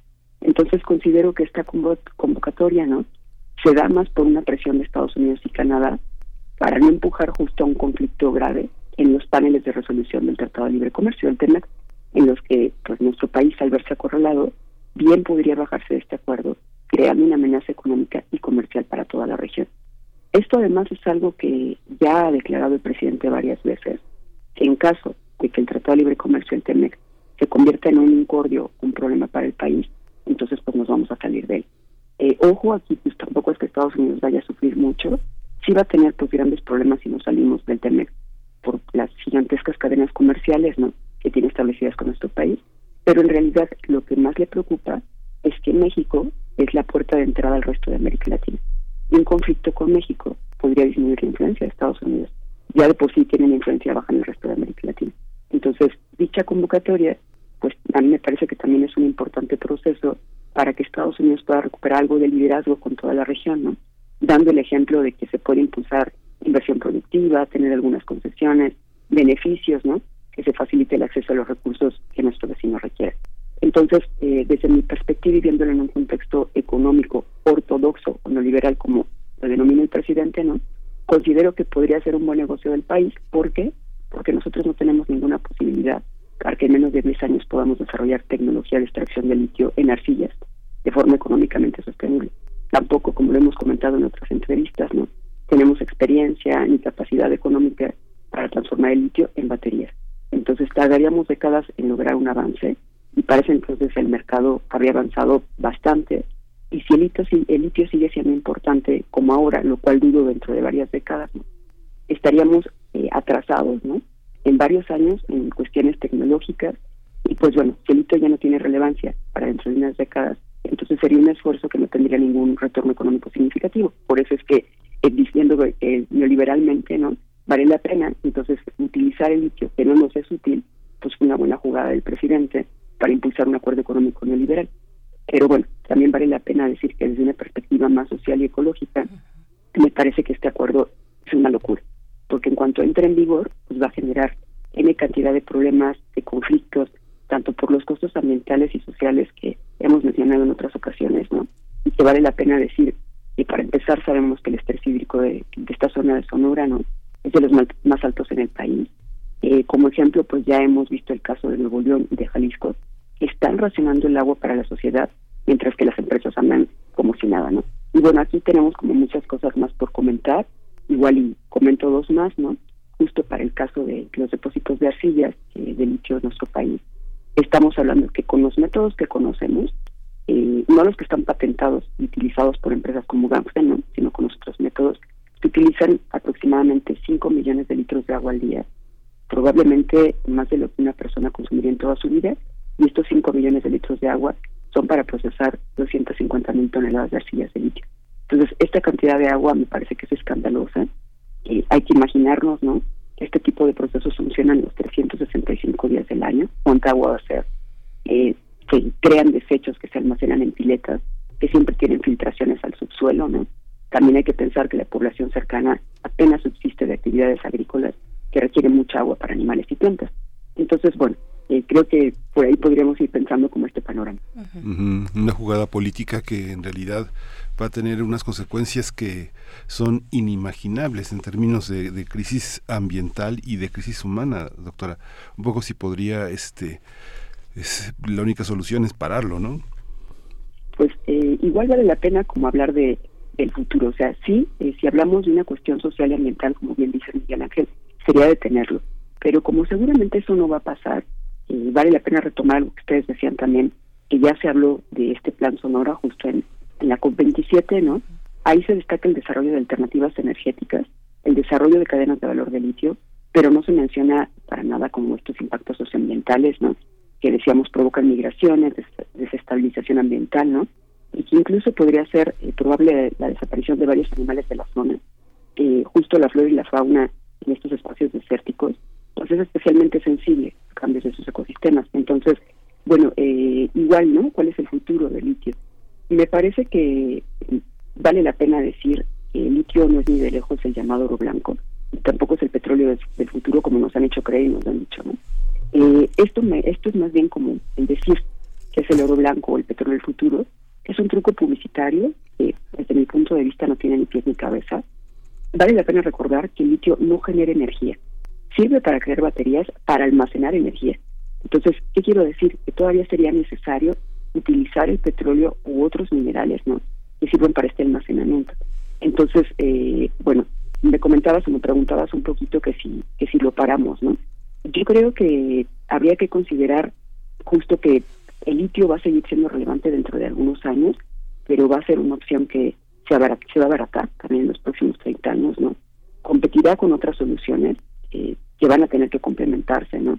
No tendrá el impacto que tiene actualmente, además es producto de la especulación corporativa, pero se va a seguir utilizando. Entonces, esto nos permite considerar que para México podría ser útil desarrollar una estrategia de trabajo acelerada en la que participen países con experiencia en el tema. Pero Estados Unidos y Canadá no tienen experiencia en el litio de arcillas.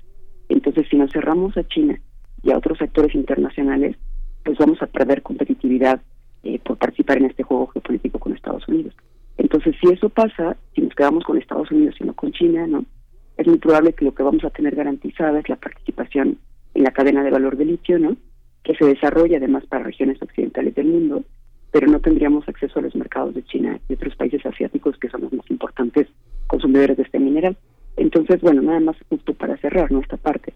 Como lo comenté al principio, a mí me parece que el litio es un mineral poco útil por sí solo, ¿no? Para la creación de baterías de litio se requieren N cantidad de otros minerales. En muchos casos también vale la pena decir que domina China y es muy probable que si no jugamos con China, ¿no? Ellos nos puedan cerrar la puerta para tener el plan de Estados Unidos, ¿no? Ya hemos visto que son capaces de, de ponerse pues al tú por tú con nuestros vecinos, con nuestros vecinos del norte y con otros ellos, ¿no? No tienen como un problema en eso, ¿no? En aquella visita de John Kerry a, nuestro país, a Hermosillo, que fue a finales de octubre, eh, se hablaba y se comentaba, bueno, lo que sabemos, Estados Unidos tiene el compromiso de que para el año 2035 eh, sea una economía sin combustibles fósiles y, ha dicho el canciller Marcelo Ebrard que México está en un compromiso similar. Es lo que ha dicho en el contexto de la presentación de este plan Sonora, que es un modelo que, eh, reúne varias, varias acciones en conjunto, eh, la cuestión del litio, por supuesto, pero también en él mencionan cuando se tiene la oportunidad de hablar, cuando las autoridades hablan de él, se presentó, como dice doctora, en la COP27, hablan de, de opciones como energía solar, como energía geotérmica, hidráulica, cuáles son pues eh, el margen de, de, alternativas que puede venir con este plan Sonora. ¿Cómo lo ve?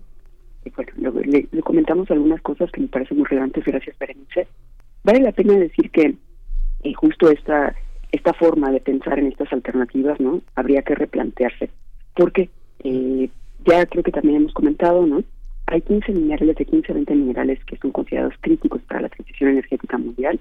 El litio es uno de ellos no esto de minerales críticos para la transición energética ha sido designado por el propio Banco Mundial no eh, pero me parece también importante rescatar que el litio es uno de los menos útiles no eh, de hecho ayuda, como comentábamos, a la creación de soluciones de almacenamiento energético, ¿no?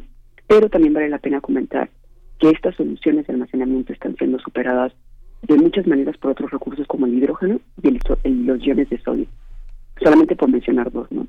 Y de hecho eh, ya se cuenta con un prototipo del hidrógeno eh, que es estable, que está probando Volkswagen y tiene capacidades que las baterías de litio ni soñando podrían lograr. Entonces, aquí hablando de esta transición energética, ¿no? ¿Por qué preocupa? Porque algo que se ha discutido eh, justo en las distintas COP en las distintas cumbres, ¿no? Es este famoso interés de muchos países por prohibir los vehículos basados en gasolina para los siguientes 20 a 30 años, ¿no? Que a mí me parece que es un sueño muy difícil de cumplir en el largo plazo. Eh, nada más para que nos demos una idea, ¿no? Justo en México el parque vehicular es de más de 50 millones de autos, en Estados Unidos es de 280, en Chile es de 350 millones de autos, ¿no? Entonces, si quisiéramos reemplazar justo este parque vehicular de estos tres países, no nos alcanzaría eh, todo el litio del mundo disponible, ¿no? Eh, por otra parte, ¿no? Vale la pena también decir, ¿no? Que se venden en promedio más de 80 millones de vehículos al año en todo el mundo. Y esta cifra crece en 5% más o menos cada año. Entonces, si consideramos que la tecnología de baterías de litio de momento requiere más cantidad de justo todos estos recursos, ¿no? Sobre todo el litio, para fabricarlos y que además el reciclaje es todavía difícil o muy difícil, pues carecemos de los medios para cubrir esta demanda a nivel mundial que va a seguir creciendo. Entonces, bueno, en el plan Sonora, ¿no? Algunas de las cosas que se comentaron, que a lo mejor vale la pena también decir, era eh, que a lo mejor algunas empresas iban a participar de este plan, ¿no? Pero de manera específica no se ha dicho quiénes. Es muy probable que sean Albernat y Livent, que son empresas estadounidenses más importantes en el tema de litio, también es probable que sea ILC y E3 de Canadá, ¿no? Entonces, eh, creo que aquí pues vale la pena como seguir hablando y discutiendo estos temas, ¿no? Entonces, el plan Sonora en sí, para que también a todo el mundo le quede claro, ¿no?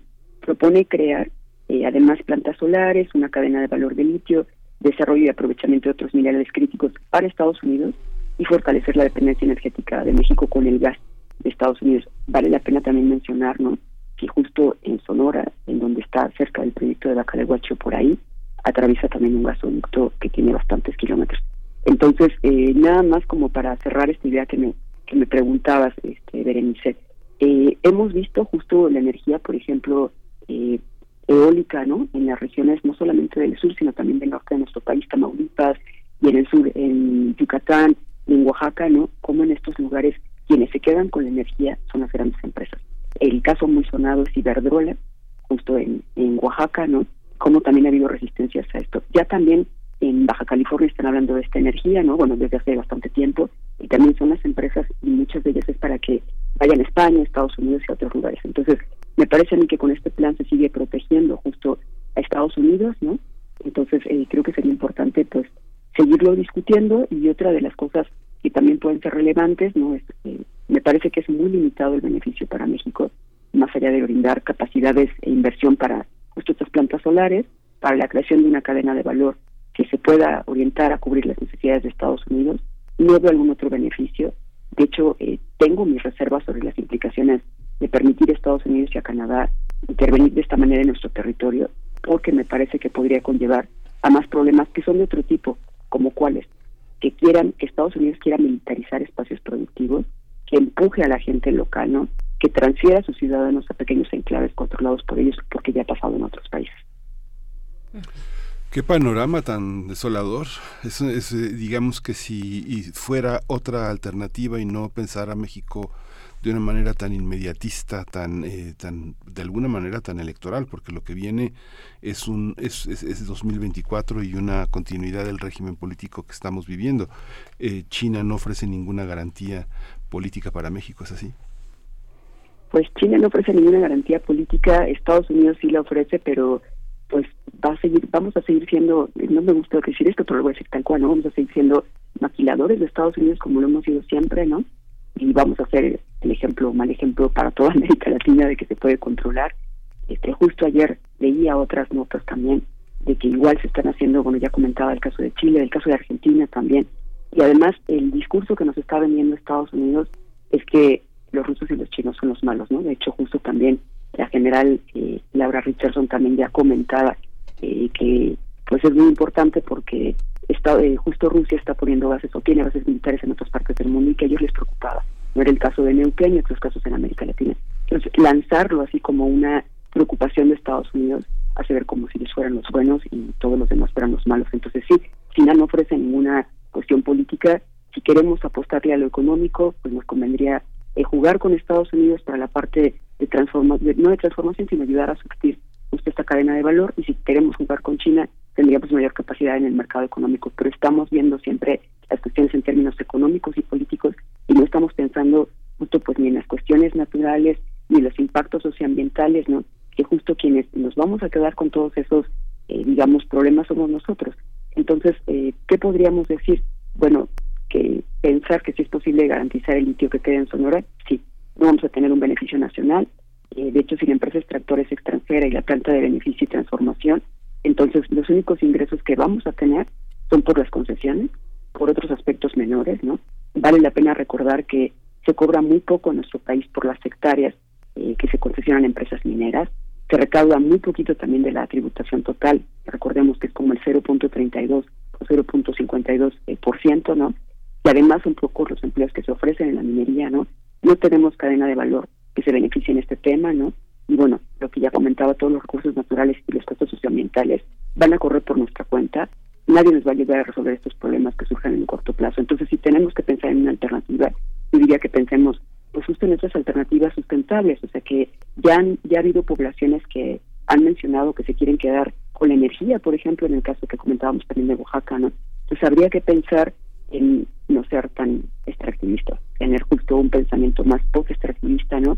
Y realmente pensar en otras energías que sí sean alternativas, que sean más democráticas, porque no se queda la población con ellos ni nos quedamos con ningún tipo de ganancia o beneficio. Doctora Aleida Samar, antes de, despedirla, bueno, un, comentario, alguna reflexión sobre la COP27 que, que recién culminó el 18 de este mes eh, se, se, habló, se puso, vaya, por lo menos al inicio de la COP eh, y en, en, varios momentos eh, se ponía al centro de la discusión, pues los, por ejemplo, la, injusticia climática, un término que se que se empleó mucho en esta en esta cumbre, en esta conferencia, también la cuestión de los desplazados por cambio climático, los desplazados ambientales. ¿Cuál es la reflexión hacia el cierre de esa de esa de esa conferencia, doctora Samar? Gracias, por la pregunta. Este, suena muy bonito, ¿no? En el discurso, suena, a mí me encanta, pues lo escucho y digo, ay, de verdad me convence, ¿no? Justicia climática, justicia ambiental, ¿no? Y pensar en los desplazados, en las migraciones, suena súper bien. Pero en realidad, eh, a mí me parece que las cumbres que ha habido hasta ahora, y si es bien desolador, tiene razón eh, Miguel Ángel, ¿no? Es todas estas cumbres y esta en, en particular me parece que fue un fracaso. No se llegó a acuerdos significativos, ¿no? Se ha mantenido una posición de conflicto entre Estados Unidos y Canadá perdón, entre Estados Unidos y China, ¿no? De hecho, rescatando Estados Unidos y Canadá. Y la verdad es que esa justicia ambiental se discute pensando siempre en los países del norte global o pensando entre los mismos países en el norte, pensando en los que pueden ganar. Ya hemos también hablado en alguna otra ocasión de este discurso de la economía verde, de la economía circular.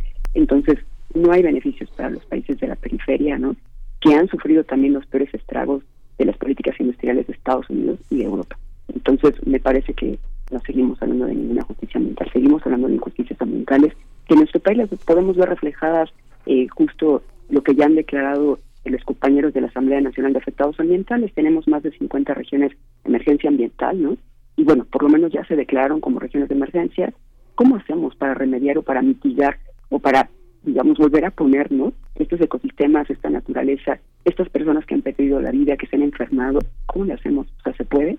Yo todavía no, no encuentro una alternativa o una solución a eso. Entonces creo que sigo pensando que estas cumbres son nada más eh, ir a poner el discurso de por medio, ¿no? Dar esa cara al mundo de supuestamente que estamos modificando cosas cuando en realidad no se está haciendo.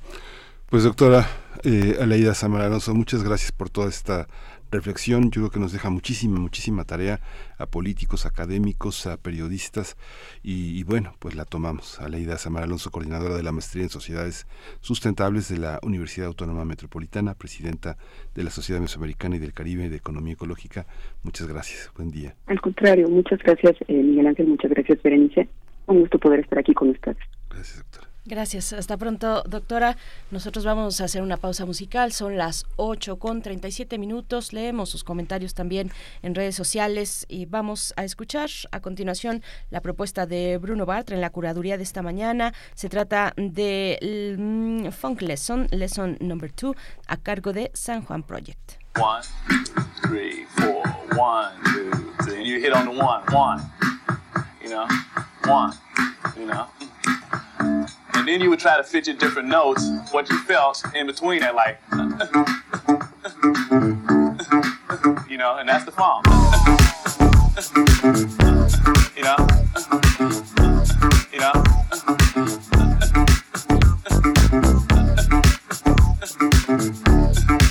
You know, and that's the.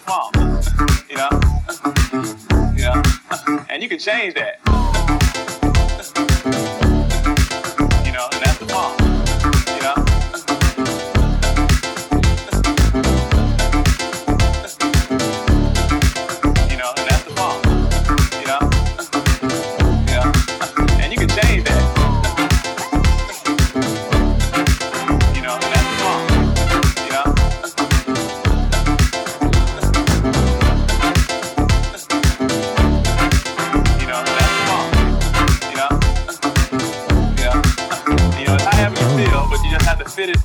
That space, that little space that you got, which is one, two, three, four, one, two, you know? Four, one, two, three, four, one. And then you go back to your funk. Here you go, go, go, go.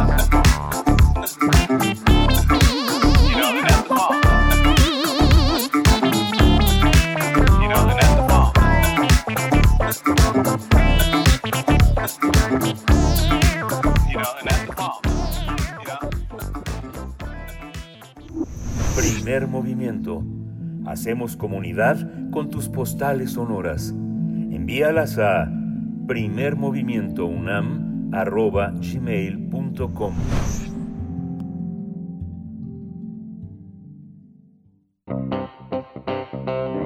Nota Nacional. El exgobernador de Veracruz, Javier Duarte de Ochoa, fue vinculado a proceso como presunto responsable del delito de desaparición forzada de personas. De acuerdo con la Fiscalía Especializada para la Atención de Denuncias por Personas Desaparecidas, el exfuncionario habría participado en la desaparición de una persona cuya identidad solo fue revelada con las iniciales de DLC. La dependencia estatal informó a través de Twitter que en esta audiencia inicial se realizó la imputación en su contra y se le dictó auto de vinculación a proceso, imponiendo la medida cautelar de prisión preventiva justificada por un año y seis meses de investigación complementaria. Javier Duarte fue detenido en abril de 2017 en el Hotel de la Riviera de Atitlán, en Guatemala, seis meses después de darse a la fuga acusado de los delitos de delincuencia organizada y operaciones con recursos de procedencia ilícita. Desde entonces, el exgobernador de Veracruz está preso en el reclusorio preventivo Varonil Norte en Ciudad de México, cumpliendo una condena de nueve años de prisión. Cabe recordar que en diciembre de 2021 la Fiscalía General de Justicia de la Ciudad de México y de la Fiscalía General de Justicia del Estado de Veracruz eh, cumplieron una orden de aprehensión en reclusión en contra de Duarte por la probable comisión del delito de desaparición forzada de personas. En ese entonces, la Fiscalía Capitalina indicó que, de acuerdo con la investigación, Duarte está posiblemente relacionado con el hallazgo de los restos de varias personas en el municipio de Emiliano Zapata, en Veracruz. Vamos a conversar sobre la vinculación e imputación contra el ex gobernador de Veracruz por el delito de desaparición forzada de personas. Nos acompaña Lucía Díaz, directora del colectivo Solecito de Veracruz. Gracias, Lucía Díaz. Muy buenos días. Bienvenida a Primer Movimiento, eh, pues con esta noticia importante para, para el caso y el trabajo que desde colectivo Solecito han realizado e impulsado ustedes incansablemente. Lucía, ¿cómo estás? Buenos días. Sí, muchísimas gracias por el espacio. Eh, buenos días a ustedes y a todo el auditorio también. Muchas gracias. Gracias, Lucía Díaz. Cuéntenos cómo, cómo se percibe dentro de, la, de, de los colectivos y de Colectivo Solecito esta, esta decisión de la Fiscalía. Sí, mira, para nosotros es, hazte cuenta, un rayito así de esperanza, ¿no? Que con mucha cautela lo tomamos porque ya hemos tenido muchos fracasos queriendo creer en, acciones de justicia en un país donde lo que reina es la impunidad, ¿no? Eh, nosotros este, tenemos esa esperanza porque tenemos nueve años luchando, nueve largos años que, que, no hemos hecho otra cosa más que luchar por eh, porque se haga justicia y por encontrar a nuestros desaparecidos, ¿no? Y en todo este trayecto, pues francamente no hemos, no hemos tenido mayores, eh, digamos, eh, señales de, de, de, justicia. En este caso, pues quizás, quizás, esperamos que sí. Eh, Lucía Díaz, ¿cuál es eh, pues el conteo que tienen ustedes desde el colectivo Solecito respecto a las personas desaparecidas durante el gobierno de Duarte? Esta etapa en el proceso donde se le vincula eh, se le vincula proceso precisamente por este por este delito de desaparición forzada de personas, pues es sobre sobre la investigación de la desaparición de, una persona, de un policía estatal cuyo cuerpo fue encontrado junto con otros 18 cuerpos en 2010 en la Barranca de la Aurora. ¿Cuál es el panorama completo que ustedes han recabado a lo largo de estos años eh, sobre esta cuestión en el gobierno de Duarte, sobre personas desaparecidas eh, en ese sexenio? Sí, mira, Duarte se dedicó a, reprimir, o sea, el gobierno de Duarte se sustentó con la represión eh, nosotros en el colectivo somos más de 300 casos y la mayoría son de la época de Duarte. Eh, el, asunto con, lo, con este caso en particular, sí, es uno de los pocos que, que se logra eh, imputar a, a, él directamente, que yo estoy segura que si se hiciera un esfuerzo mayor se pueden imputar muchísimos otros. De hecho, nosotras hace un mes fuimos a, a la Corte Penal Internacional en La Haya, yo en lo personal eh, representando el colectivo, presentar 27 casos que tienen, eh, tienen todas las evidencias para que se le imputen eh, tanto a Duarte como a Bermúdez Zurita el tema de la, de la desaparición forzada. Entonces sí, es algo que es muy claro, nosotros lo sabemos, que, que sí, hay muchos casos que tienen todas la, las, este, las evidencias y es desafortunado que tengamos a estas fechas que seguir sin que sin justicia. De hecho, nosotros, eh, el colectivo Solecito hizo un hallazgo de una fosa eh, gigantesca, 302 cuerpos a la entrada de la ciudad de Veracruz, a la entrada. Eso quiere decir que era 15 minutos el centro. Y en eso, esas fosas son de la época de Duarte. Se dieron el lujo de, de desaparecer los cuerpos en ese lugar tan céntrico, tan prácticamente eh, digamos, muy visible, ¿no? Muy ostensible lo que decían, porque se sentían eh, impunes, intocables. Entonces, eh, todo eso, eso es lo que nosotros tenemos con Duarte. Y lo hemos hecho, lo hemos hecho manifestaciones en muchísimas ocasiones, sobre todo sobre esto, y seguimos esperando. Esperamos que ahora que se imputa este caso, también se, se haga eh, justicia a, muchos de los otros. Sabemos que son muchísimos y que posiblemente no se logre eh, eh, recabar suficiente información para imputarles todos, pero cuando menos que los que tienen más razón de estar en, un proceso ya, pues que se lleven, ¿no? Y que lo que no, porque se busca información para poderlos este, llevar a proceso. Lucía, cuando se, se, se visualiza a alguien como Duarte, eh, eh, cuál es el precio, quiénes quedan impunes. Siempre hay un lado en el que develar un lado, un, aspecto significa ocultar otro. ¿Cuál, quién, qué, precio es? Sí, es correcto. O sea, ¿quiénes quedan impunes? Pues impunes todas estas personas que se dedicaron eh, así tan, tan inhumanamente, tan cruelmente a este delito tan perverso de la desaparición y más que de verdad eh, se dieron fue algo tan eh, tan eh, sórdido porque en el caso era tan evidente que lo hacían de una manera que se sentían tan impunes y tan intocables que, que, que incluso muchachos que no ganaban nada con llevárselos se los llevaban porque también hicieron lo que ellos llamaban limpieza social bueno lo que se le llama limpieza social se llevaban muchachos de los barrios porque pensaban, esto no tiene ningún futuro, ¿para qué lo dejamos aquí? Y así, así llegaron ellos a hacer eh, eh, desapariciones en, las colonias de Veracruz. Lo que hizo el gobierno de Duarte verdaderamente es, son crímenes de lesa humanidad, por definición, porque de verdad eh, la definición de lesa humanidad de que es un crimen sistemático que va contra una parte de la población que se, se, hace, se comete con el propósito de causar daño, dolor, terror. Todos esos eh, eh, parámetros de la definición lo cumplen los delitos de Duarte. No entiendo cómo puede estar sujeto nada más a delitos patrimoniales en, la, en prisión cuando él tiene tantos delitos de, crímenes eh, de verdad de graves, graves. ¿Por qué dar cuenta? Sí, es lo que no logramos eh, explicarnos, Lucía Díaz. Eh, has mencionado, en octubre pasado, el colectivo Solecito eh, presentó una denuncia ante la Corte Penal Internacional, estos 27 casos que, estás, que has mencionado hace un momento. Cuéntanos sobre esa, pues, la expectativa que tienen ahora, que tocan la puerta de una instancia como la Corte Penal Internacional. ¿Cómo fue el proceso para llegar ahí? Cuéntanos un poco de, de, ese momento, Lucía Díaz.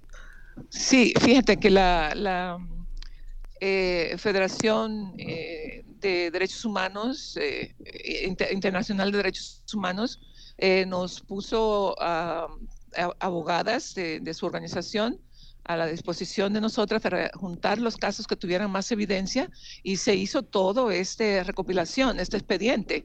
Y entonces una vez hecho todo esto con, con evidencia sólida, con evidencia de verdad incontestable, eh, nos dimos la tarea de llevarlo a la corte para que ellos hicieran un análisis, un examen preliminar.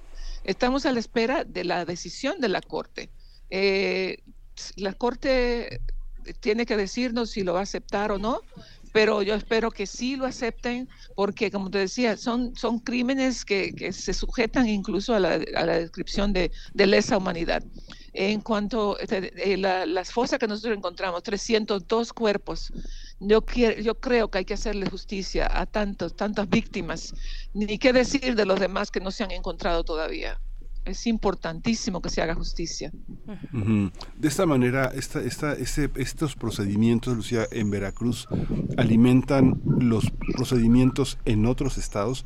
De alguna manera, este, esta manera de vincular a Duarte contribuye a vincular a otros culpables en otros estados, como Tamaulipas, por ejemplo.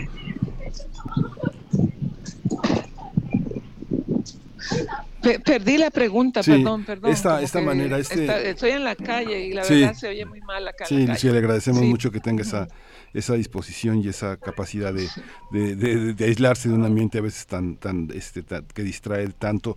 ¿Cuál es, eh, es este logro en la en la finca, eh, fincar un delito en Duarte contribuye a fincar otros delitos de manera semejante en Tamaulipas o, eh, o en sí, otros estados? Sí, sí. sí, de hecho, claro que sí. Eh, la esperanza es de poder eh, hacer que paguen los que cometieron todos estos delitos a nivel nacional, porque son muchos, son muchos los que deben esta, eh, estos crímenes contra la humanidad en México. Y, nadie, nadie lo está, pagando. Ahorita lo que tenemos es una horda de delincuentes que se burlan de las víctimas y, la, y las autoridades que, que también contribuyen a la burla porque no han hecho su trabajo de hacer investigación, de, de imputar las, eh, hacer procesos, imputar los crímenes. Nada se ha hecho para conseguir eh, justicia. Eh, o sea que es, un, es, es una complicidad de, de, de, delincuentes y autoridades que se ponen de acuerdo para, para que esto suceda, ¿no? Para tener este, este purgatorio de, de, justicia en México, donde lo que estamos es viendo cómo suceden las cosas y que nunca se resuelven, nunca se resuelven. Sí, Lucía, eh, te, te, pregunto también, bueno, con esta nueva vinculación a proceso eh, de Duarte, su defensa ha argumentado que, que esta nueva investigación se emprendió por un dato obtenido bajo tortura eh, pues es lo primero, digamos, de los primeros argumentos que han dado a la opinión pública, a los medios de comunicación, la defensa de Duarte, sí. diciendo, bueno, esta vinculación a proceso viene por un dato que se obtuvo bajo tortura. Eh, ¿Ustedes qué dicen? Sí. Usted, eh, cuéntanos, Lucía Díaz, porque, bueno, lo que ustedes comentan es, fuimos a la Corte Penal Internacional, tenemos sí. materia, digamos, para suponer lo que estamos denunciando y la defensa dice, no, este dato, este dato se obtuvo bajo tortura.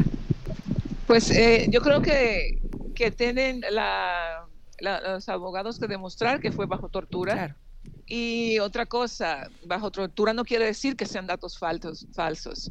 Eh, hay muchos otros datos que pueden alimentar ese expediente que no se, no se obtuvieron bajo tortura, que se pueden utilizar. O sea, es, es muy absurdo eh, negar una acusación simplemente por, por una parte de, todo el, juicio. Es desafortunado que, que incurran en, en, acciones como la tortura a estas fechas. Eh, es muy primitivo, muy salvaje, pero, pero realmente eh, ese caso se puede nutrir de todas las demás, eh, de todas las demás hechos que hay que sabemos que son muy, muy ya conocidos y que están, que de los que hay testigos que hay testigos y hay, hay conocimiento y, y, y, evidencia y se puede hacer un caso contra el señor. No, no pueden ellos negarlo así de entrada porque francamente pues ellos no están hablando de leyes en ese momento cuando hacen eso. Uh -huh. La correlación de las fiscalías, Lucía, ¿usted está conforme con el procedimiento de la Fiscalía General, de la Fiscalía de la Ciudad de México y de la Fiscalía de Veracruz? ¿Hay una verdadera articulación? La, la, perdón, no sé. Hay no una, hay- este, ¿Usted considera que las fiscalías están articuladas? La Fiscalía General de la República, la Fiscalía de Veracruz y la Fiscalía de la Ciudad de No, Cancún. no, no, no, no, no, no, no, no, no, no, no están articuladas las fiscalías, eh, la- las fiscalías, eh, la, la- la fiscalía de la República es una fiscalía que no sabemos qué rumbo tiene porque no lo vemos muy claro con todas las desapariciones que hay en México y no vemos que la fiscalía general esté enfocándose hacia ese tema tan terrible porque el tema de México hoy en día son las desapariciones, o sea, es el tema que dice que México no es un país civilizado, que México no es un país moderno, que no es un país que pueda aspirar a, a decir que respeta los derechos humanos cuando tiene violaciones tan graves. Así que, que si la Fiscalía General de la República no tiene una, una política de, de, terminar con las desapariciones y de hacer justicia en la que ya están, y no las tiene, no tiene nada, no tiene nada la, la, la policía, la Fiscalía General. Y, y ni qué decir de que no tiene conexión con las estatales. Las fiscalías en México son un- unos entes que no sabemos cómo funcionan, pero no, no están haciendo la labor que tienen que hacer. Si no, no tuviéramos una, un, un- un porcentaje de impunidad del 98% como tenemos, ¿no? Claro. Lucía Díaz, por último, bueno, eh, eh, pues, mm, pregunta Miguel Ángel Quemain sobre las fiscalías. Yo te pregunto sobre la Comisión Nacional de Búsqueda. ¿Cuál es el apoyo que han sentido, la voluntad eh, que han podido ver o no mm, por parte de esta instancia también tan importante para, para encontrar a las personas desaparecidas en México? ¿Cómo lo ven en las acciones que ustedes realizan en el colectivo Solicito todos los días? Que las acciones que realizamos, perdón, que también acabo. Sí, te, te- Eh, te repito, ajá. la, participación, la acción, las acciones de la Comisión Nacional de Búsqueda, ¿cómo lo ven desde el colectivo Solicito? Pues nosotros eh, con la Comisión Nacional de Búsqueda tenemos un aislamiento bastante amplio, ¿no? No podemos hablar nada de la comisión porque no conocemos nada de la comisión. Nosotras eh, hacemos un trabajo y hacemos un trabajo de verdad que lo deberían de hacer las autoridades. A nosotras nos ha- eh, lo hacemos porque son nuestros hijos y no los vamos a poner en manos de gente irresponsable, pero debería de hacerlo las autoridades. Sin embargo, que podamos hablar de la Comisión Nacional de Búsqueda, no podemos decir nada porque hasta ahora el colectivo Solicito no ha tenido el menor acercamiento de la Comisión Nacional para trabajar con nosotros. Y eso, que nosotros trabajamos continuamente en búsqueda. Este año, sin ir más lejos, encontramos 71 cuerpos en un predio en un lugar que se llama Arbolillo, en Alvarado, Veracruz. 71 cuerpos y unos 5 mil huesos que estaban dispersos. Todo eso hemos hecho nosotras. Comisión de búsqueda, no sabemos dónde anda. Pues Lucía Díaz, muchas gracias. No, gracias a ustedes por el espacio, de verdad. Muchísimas gracias. Un abrazo fuerte y feliz día para todos. Igualmente, Lucía Díaz, directora del colectivo Solecito de Veracruz, ante esta nueva imputación y vinculación a proceso en Ciudad de México eh, de Javier Duarte, el ex gobernador de Veracruz, por el delito de desaparición forzada de personas. Pues vamos a ver cómo camina esta nueva etapa. Mm, Son las 8 con 58 minutos. Vamos a ir con música a cargo de KOG. No Way es la canción que nos propone Bruno Bartra para esta mañana de lunes, esta, esta mañana de descanso. Mm, Gracias, gracias Radio Nicolaita. Después de esto vamos al corte.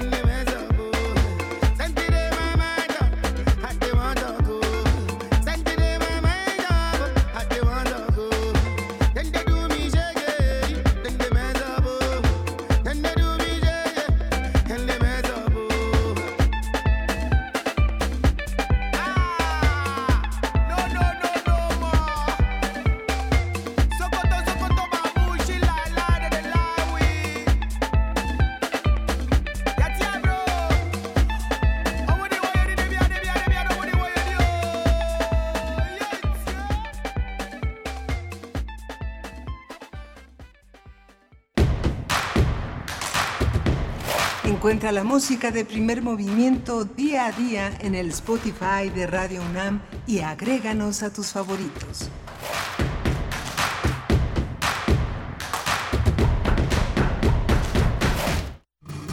Un maestro de historia especialista en la Revolución Mexicana aprovecha una confusión para hacerse pasar por un caudillo revolucionario cuyo rastro se perdió y cumplir con sus ideales. Sin embargo, la historia no es más que un sueño. Los que la hicieron soñaron cosas que no se realizaron. Los que la estudian sueñan con cosas pasadas. Los que la enseñan sueñan que poseen la verdad y que la entregan. De la colección de ficción sonora de Radio UNAM, Memoria del Mundo de México de la UNESCO 2021, presentamos El Gesticulador, adaptación de la obra de Rodolfo Usigli. Sábado 26 de noviembre a las 20 horas por el 96.1 de FM y en www.radio.unam.mx. Radio UNAM, Experiencia Sonora. ¿Qué pasaría si perdieras tu INE? Perdería el derecho al voto. No existiría mi identidad. Perdería el derecho a la democracia. No podría hacer valer mi opinión. Sin mi INE no podría hacer nada porque me la piden en todos lados para todos los trámites. Si perdiste tu credencial o perdió vigencia, acude al módulo y actualízala. Haz tu cita en INET 804-33-2000 o en INE.mx. Mi INE es valioso porque me identifica y nos une. INE. Tenemos menos agua en el mundo y la cuestión es que tan solo el 3% de ella es dulce. Además, hoy somos muchísimas más personas de las que éramos antes. Por eso, es momento de que actuemos y darle un uso responsable, ahorrándola, reciclándola y reutilizándola. No nos hagamos, a todos nos toca cuidarla. El agua es vida. No tires la vida a la coladera. Comisión Nacional del Agua. Gobierno de México.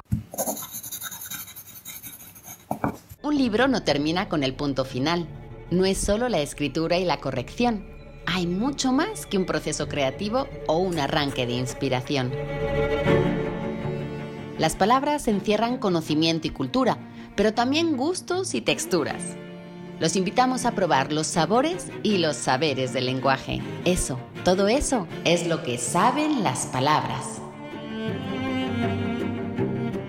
Saben las palabras. El amor por el lenguaje en todas sus presentaciones. Con Laura García. Todos los lunes a las 18.30 horas. Retransmisión sábados a las 17 horas. Solo por Radio UNAM. Experiencia sonora.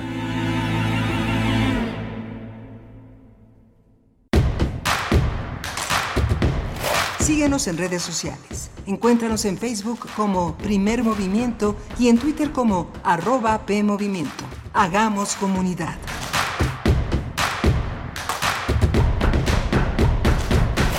Buenos días, ya son las nueve con tres minutos de la mañana de este lunes 21 de noviembre, un día de asueto, el aniversario de la Revolución Mexicana, 112 años del inicio de la Revolución Mexicana. Y estamos aquí, estamos aquí, bueno, muy al principio en la mañana decíamos y recordábamos este eh, lema que inspiró a la Revolución, sufragio efectivo, no reelección y nos encontramos 112 años después eh, con una, pues, con una discusión nacional sobre la cuestión electoral, precisamente sobre las maneras en las que se accede al poder político en este país. Les saludamos nueve con cuatro minutos eh, a través del 96.1 de la frecuencia modulada, el 860 de amplitud modulada. Estamos en vivo desde la cabina de Radio UNAM, donde del otro lado del cristal se encuentra Violeta Berber en la asistencia de producción, Andrés Ramírez en los controles técnicos, Tamara Quirós con sana distancia en redes sociales y Miguel Ángel Quemain en la voz, en la, en la, pues también hoy en la propuesta poética que tendremos en unos momentos, Miguel Ángel Quemain en la conducción ¿cómo estás?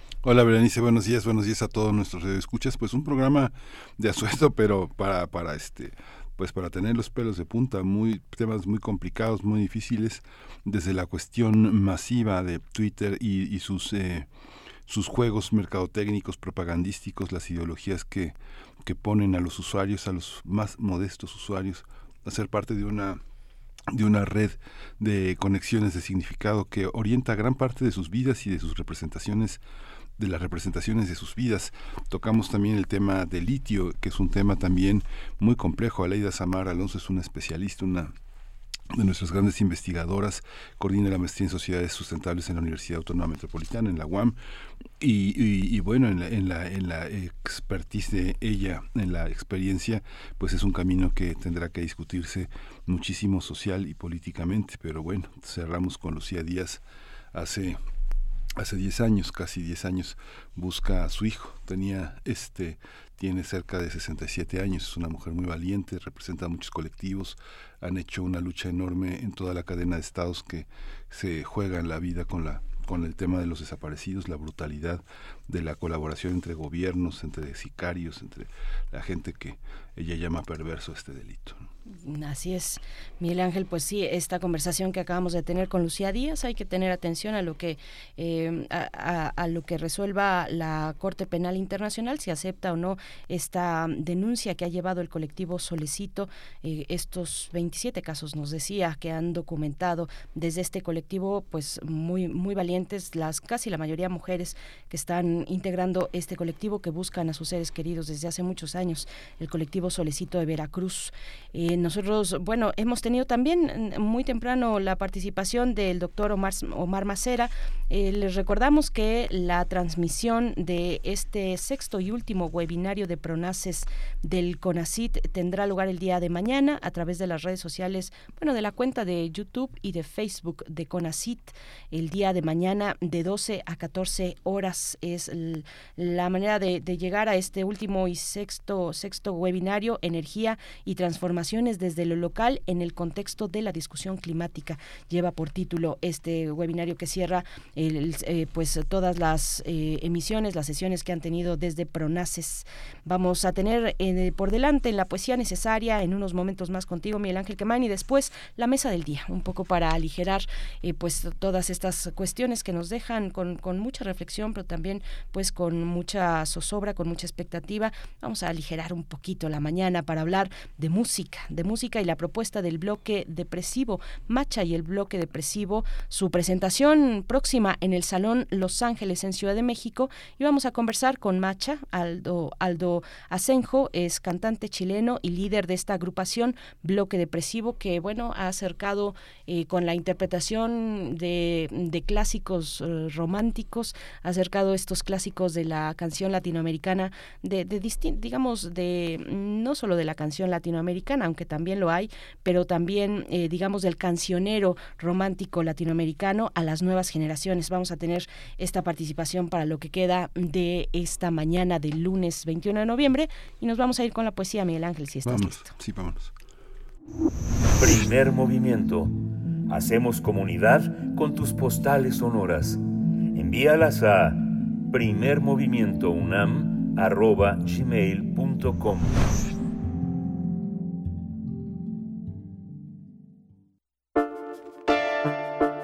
Es hora de Poesía Necesaria. Hoy la poesía necesaria está dedicada a la poesía de Eduardo Hurtado. Eh, un libro ha publicado, Miscelánea. Vamos a acompañarlo con la música de Lou Reed. Lou Reed está esta mañana on the Wild Side, uno de sus temas eh, más conocidos. Eduardo Hurtado Cumplió 72 años el pasado 13 de octubre, es poeta, editor, ensayista. Ahora eh, ganó, el, eh, ha, sido traducido a muchos idiomas, el inglés, el francés y el árabe fundamentalmente. Ganó el Premio Nacional de Poesía Carlos Pellicer en 2005 por las 10.000 cosas. Es un poeta reconocido, es un estupendo crítico. Y este libro eh, es un libro nutrido, es un libro complejo, como bien dice Miscelánea, según lo que dice María Moliner, pues es eh, mm, una mezcla de cosas inconexas, particularmente escrito o sección de un periódico en el que se tratan asuntos sin relación unos con otros y o en que hay diversos géneros de cosas. También dice eh, Mario Contable en el Diccionario de Literatura, según Eduardo Hurtado, que se, se denomina miscelánea un género literario que en España circuló entre los siglos XV eh, y XVIII, una colección de escritos heterogéneos en la que conviven la opinión, el humor, los proverbios, la anécdota, la sátira, lo mismo que en prosa que en verso. Un carácter tiene un carácter híbrido, abierto, lo que lo hizo muy popular. Y este es un libro Eh, miscelánea, un libro dividido en cuatro secciones, cuatro libros, uno de aforismos, uno de poemas, otro de apuntes de poética y por último uno de haikus. Voy a leer parte del de apuntes de poética y es se llama Este poema. Dice así: Ando en pos de ese poema que nunca puedo hilvanar y lo busco al final de otros poemas en la delgada línea donde inicia una franja de ausencias y silencios. No sé escribir este poema y si me aferro debo ignorar su origen y su fin, su fantasma indigente. Dejarlo ser en mí desde su sombra, dejarlo ser en sí con su secreto, abandonarme a la codicia de germinar muy cerca de lo que nunca somos, este poema y yo, de lo que solo en él, con él naciendo, pudiera un día ser.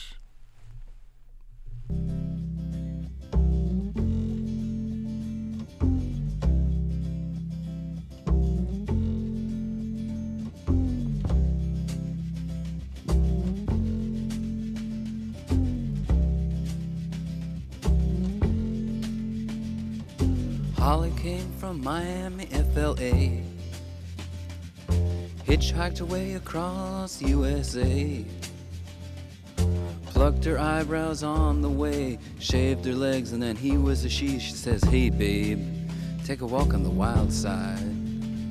Said, Hey, honey, take a walk on the wild side.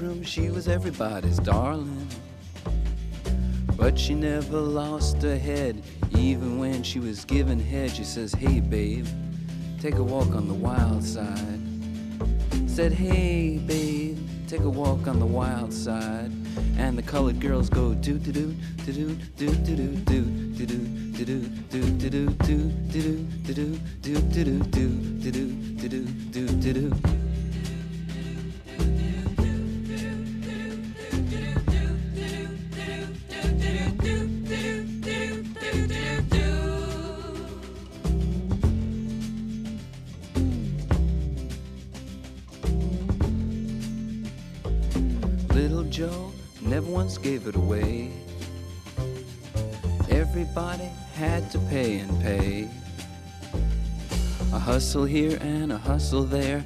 New York City is the place where they said, Hey, babe, take a walk on the wild side. I said, Hey, Joe, take a walk on the wild side.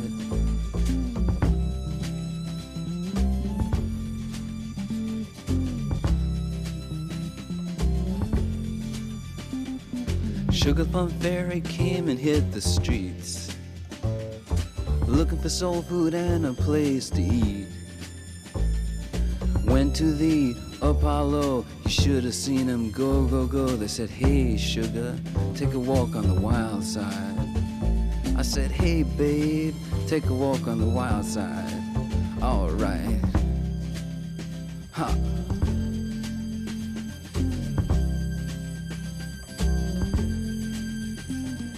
Jackie is just speeding away. Thought she was James Dean for a day. Then I guess she had to crash. Valium would have helped that patch. Said, Hey, babe, take a walk on the wild side. La mesa del día. Macha y, y el bloque depresivo es una banda chilena formada por Aldo Macha, Asenjo, líder de los grupos Floripondio y Chico Trujillo. Se trata de una agrupación que rescata baladas tristes y valses en los que la tristeza es el lema dominante. Este proyecto, en cuyo repertorio recogen canciones que han formado parte de nuestra educación sentimental, comenzó con pequeñas presentaciones en el año de 2010 y en 2017 realizó una gira por Chile sin el apoyo de publicidad y sin haber grabado algún disco, convirtiéndose en un fenómeno de la música popular chilena. Las canciones del bloque depresivo fueron difundidas por internet y un concierto ofrecido en París en 2012 en el que participó Álvaro Enríquez del grupo chileno Los Tres fue subido a la plataforma de YouTube que fue el principal soporte de difusión de la banda. El repertorio de Macha y el bloque depresivo cuenta con temas de Jorge Farías, la orquesta Juan Bali, el Lucho Barrios, Palmenira, Palmenira Palmenia Pizarro, José José, Chabela Vargas, Silvio Rodríguez, Soda Estéreo, entre otros. En 2018 esta banda grabó su primer disco con 14 temas y realizó su primera gira por Europa. En marzo de, ese, de este año el grupo lanzó su nuevo disco que contiene nueve canciones y recientemente estrenó en su canal de YouTube Sesiones de La Habana con seis temas. Macha y el bloque depresivo tendrán una presentación única en México el próximo sábado 26 de noviembre en el mítico y clásico y tradicional Salón Los Ángeles. Pues vamos a conversar con esta agrupación chilena. Está Macha Aldo Asenjo, cantante, líder del grupo Bloque Depresivo. Aldo, bienvenido, buenos días. Eh, buenas, buenos días. Gracias, buenos días, Macha. Te saludamos Miguel Ángel Quemain, Berenice Camacho, en este, de este lado del micrófono. Pues qué interesante la trayectoria del bloque depresivo. Cuéntanos, cuéntanos un poco para la audiencia que aún todavía no los tiene en su radar musical. ¿Cómo, cómo surge esta agrupación? ¿Qué les inspira y qué les ha inspirado a lo largo de estos años con un crecimiento pues muy, muy interesante respecto a, a las preferencias musicales de la gente? Sí, somos un grupo de, amigos que cultivamos diferentes estilos de música y que en común tenemos esto que nos gusta este cancionero eh, latinoamericano. y, y eso son y las ganas de tocar esas canciones y más que nada de manera espontánea juntarse y tocando de la guitarra nos, nos hizo juntarnos y, y comenzar a tocar. Sin mayor ánimo que que que va a hacerlo bien tocando esta canción. Dicen que rescatar baladas tristes y valses en los que la tristeza es el tema dominante. ¿Cómo hacer? Eh, yo pienso en Joaquín Sabina que dice que ser feliz nomás por joder. Eh, en esta cuestión de la tristeza y la melancolía, ¿cómo, ¿cómo se juega con una historia como la que ha tenido Chile en los últimos, pues en los últimos 50 años? Dura, ¿no? Uy, es que, la, es que la historia de Chile de todo, de todo el tiempo, yo creo, más que de los últimos 50 años. ¿no? ¿Cómo se juega esa melancolía en la, en la, en la, es, es, es idiosincrático, Aldo? Chin, se cortó. Mm, es que, bueno, eh, pues estamos, por supuesto, a, larga distancia y, eh, eh, con esas complicaciones que en un momento más rápidamente la producción está con los dedos listos y, para regresar esta comunicación con Macha, Aldo Asenjo, entre su repertorio, bueno, en este, en, en, sus más recientes lanzamientos, pues hay colaboraciones interesantes además y también, pues, covers o reversiones versiones de canciones clásicas, como ya lo hemos, lo hemos eh, anunciado por acá, eh, pues desde Soda Stereo, interpretaciones también interesantes, ya, ya lo escucharemos más, más adelante, pero interpretaciones interesantes de clásicos como Soda Stereo, como Chabela Vargas, como Silvio Rodríguez también, pero bueno, eh, es, es, una mirada también para la canción no solamente latinoamericana, sino, sino chilena, que es precisamente lo que tú estabas comentando, Miguel Ángel, y pues llegan al Salón Los Ángeles ya han estado en otras ocasiones en nuestro país. Eh, vamos a ver con este, con este espacio, con este escenario del Salón Los Ángeles, yo creo que va a ser un, pues, una conjunción muy interesante eh, eh, su presentación, la presentación del bloque depresivo por allá, bueno, en, en, la capital del país, en, en el tradicional Salón Los Ángeles, Miguel Ángel. Sí, muy, muy interesante toda la participación que tiene Chile en el mundo. Eh, eh, los chilenos eh, desde hace muchos años y por desgracia tuvieron que salir muchos, muchos de Chile muy talentosos con una enorme inspiración y una enorme creatividad y asociarse, liarse con una cantidad de artistas que permiten pensar en chilenos desde Oslo hasta Australia, que es algo que musicalmente ha generado también una, una riqueza enorme y que han estado generalmente en los escenarios comerciales también muy presentes. ¿no? Así es. Bueno, pues no logramos, no logramos por este momento tener la realizar de nuevo la comunicación con, con Macha, con Aldo Asenjo, cantante chileno, líder de este grupo Bloque Depresivo, que estará, como hemos dicho, eh, el próximo 26 de noviembre presentándose en el Salón Los Ángeles en Lerdo 206, allá en la colonia Guerrero. Pues bueno, vamos a, vamos a ir con música. Yo creo que vamos a ir con un poco de música, a ver si mientras tanto logramos tener esta comunicación con Macha y precisamente lo que vamos a escuchar, si la producción nos lo indica, es eh, de este grupo, el bloque depresivo, que es lo que vamos a, escuchar ya rápidamente nos van a contar por acá. Mm, Mar de Mares es la canción que vamos a escuchar a continuación, así es que vamos con ella para calentar los motores de esta mañana de lunes.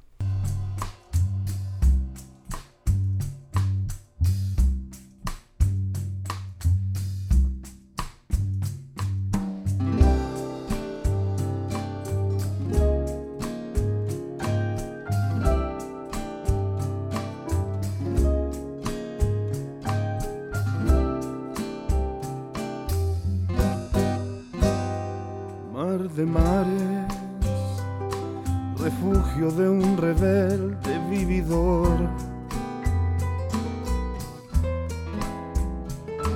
De tu madre, de las clases, de esos sueños con color. Un abrazo indefinido a cualquier hora y mucho rato como socias del amor. Queríamos comer el mundo, salimos disparados. ¿Para qué tanto apuro?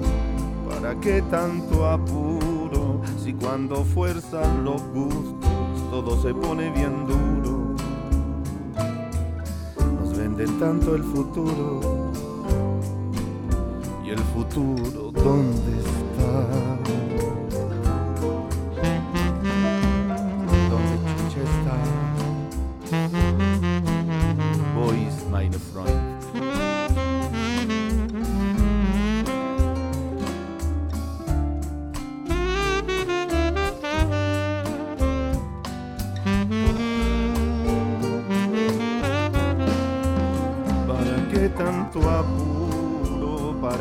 tanto apuro? Si cuando fuerzan los gustos todo se pone bien duro. Nos venden tanto el futuro. ¿Y el futuro dónde está?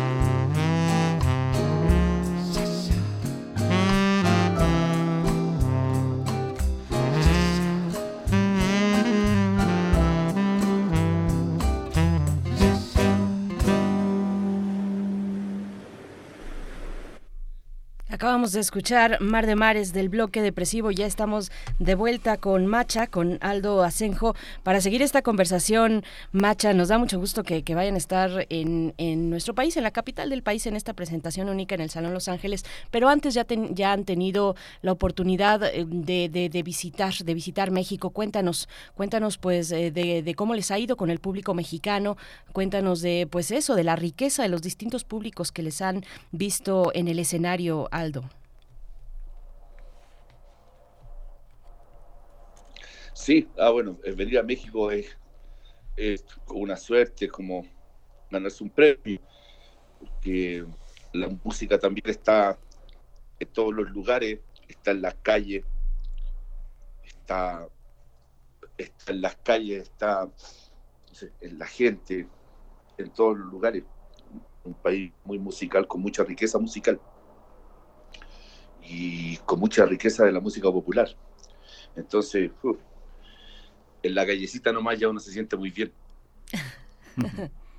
Oye Aldo, y eh, esta relación entre México y Chile a través de este puente, de esa, de esa, de ese puente melancolía que, que, que también nos une, ¿cómo, cómo se ha construido ese repertorio de canciones, esa búsqueda, cómo eligen, cómo, cómo se vinculan con, ese, con esa emoción tan fuerte que significa el tema de la, de la tristeza.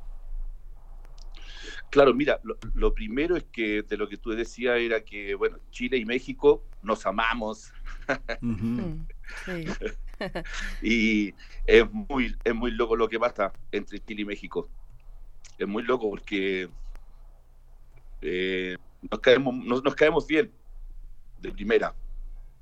Eso cuando hablan de, mm, que hay todo como una cosa de hermandad latinoamericana, un discurso sobre la hermandad, en, la realidad Chile y México se llevan increíble a la primera. que por lo menos ha sido mi experiencia. Y el, puente que y el puente que nos une sobre la tristeza yo creo que yo no le doy tanto yo le doy tanta tanta importancia a la tristeza como a la a la magia que produce la melodía de las canciones en el oído de cada uno eh, y, y, en México se canta mucho y Chile se cantaba mucho y ahora se está volviendo a cantar. Un tiempo no cantamos, pero nos parecemos. Nos parecemos, bueno, tenemos un poco de, de, aquí en la línea, así es que paciencia, pero estamos eh, pues en esta conversación contigo, Aldo Asenjo, pues cuéntanos en qué, eh, por qué, por qué se dejó de cantar en Chile y también qué del amplio repertorio del cancionero latinoamericano deciden ustedes incorporar a su propuesta musical, cuál es esa pues esa, esa, esos parámetros, esa selección, esa curaduría que realizan eh, de un panorama tan, tan rico, tan amplio como es el cancionero latinoamericano.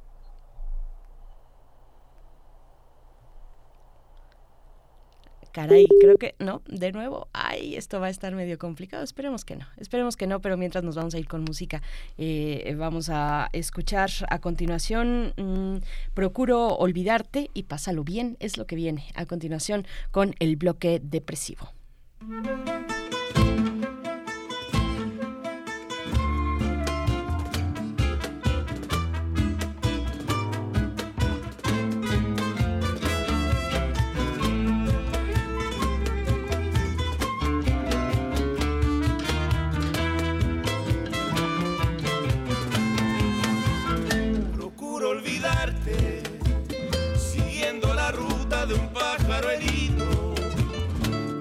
Alejarte de aquellos lugares donde nos quisimos. Me enredo en amores, sin ganas ni fuerzas por ver si te olvido. Y llega la noche y de nuevo comprendo que te necesito.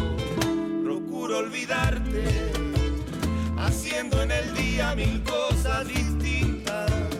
Procuro olvidarte y contando las hojas caídas. Procuro cansarme, llegar a la noche apenas sin vida. Y al ver nuestra casa tan sola y callada, no sé lo que haría. Lo que haría.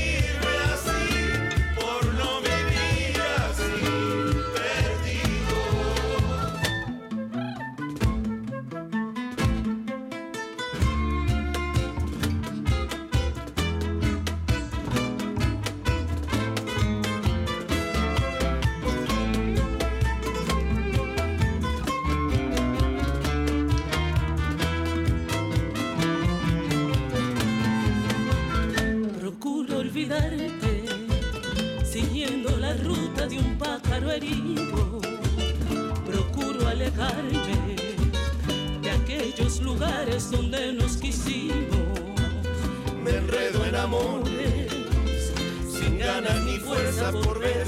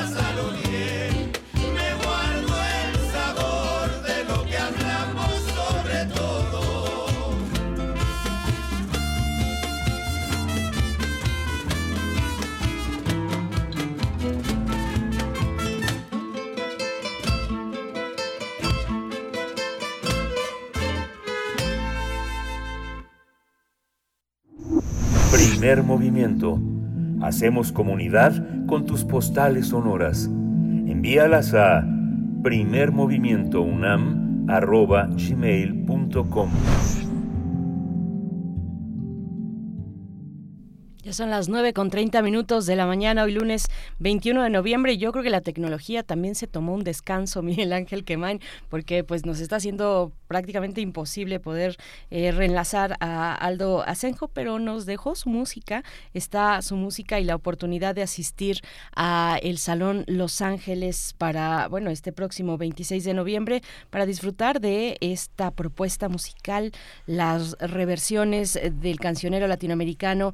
Eh, del cancionero romántico, además latinoamericano. Lo que acabamos de escuchar ha sido recientemente lanzado por esta agrupación, el bloque depresivo. Se trata de Procuro Olvidarte, que hicieron en colaboración con la Dame Blanche. Y ahí, bueno, pues muchos de los, em, de los artistas que ya sea en colaboración o en homenaje han pasado por el repertorio del bloque depresivo. Eh, ya mencionábamos algunos pues muy clásicos. Y hablando de los clásicos de Chile por acá en redes sociales, también R. Guillermo nos dice que anoche estuvo 31 minutos en el Auditorio Nacional, una vez más, ahora en el especial de Navidad. Bueno, 31 minutos es un disfrute de verdad.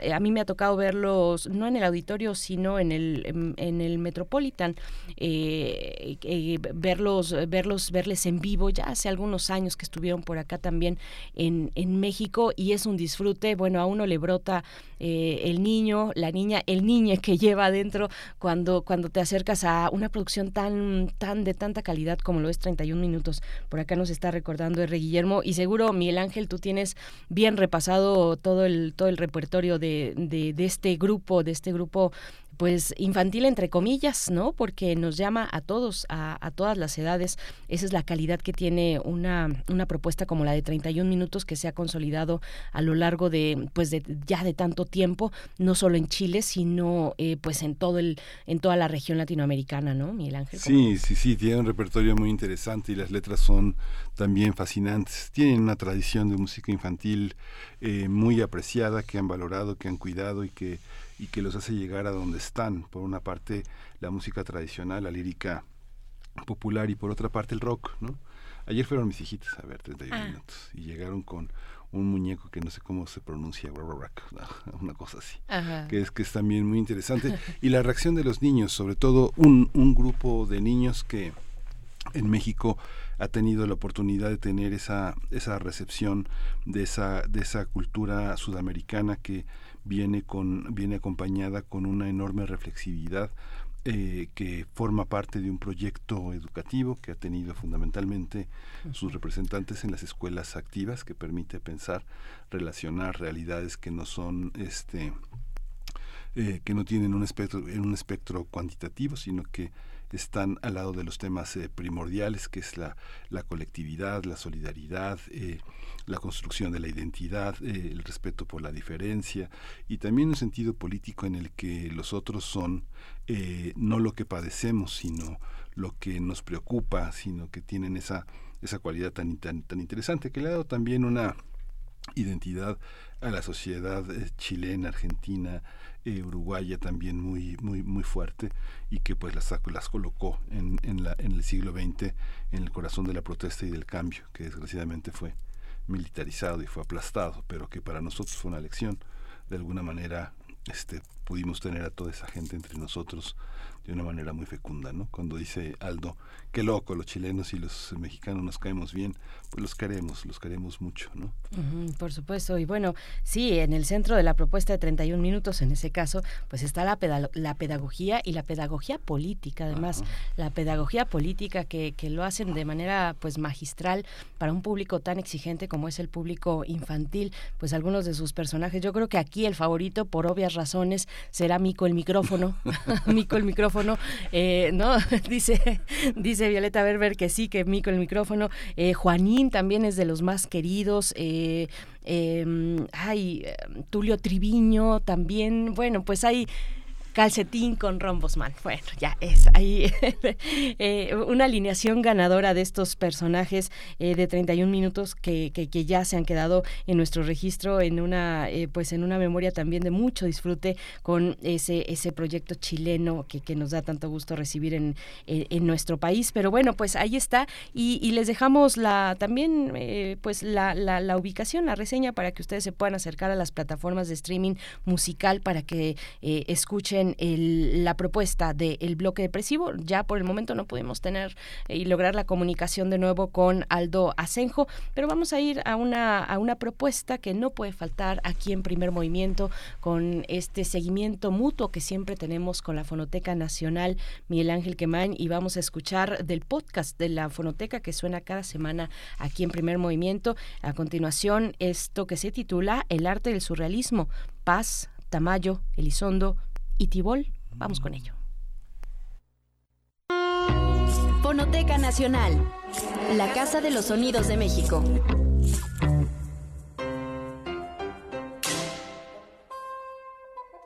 Esta semana te presentamos El arte del surrealismo, Paz, Tamayo, Elizondo y Tibol donde escucharás una mesa redonda organizada en el Museo de Arte Moderno de la Ciudad de México, la cual fue grabada en un cassette en 1973.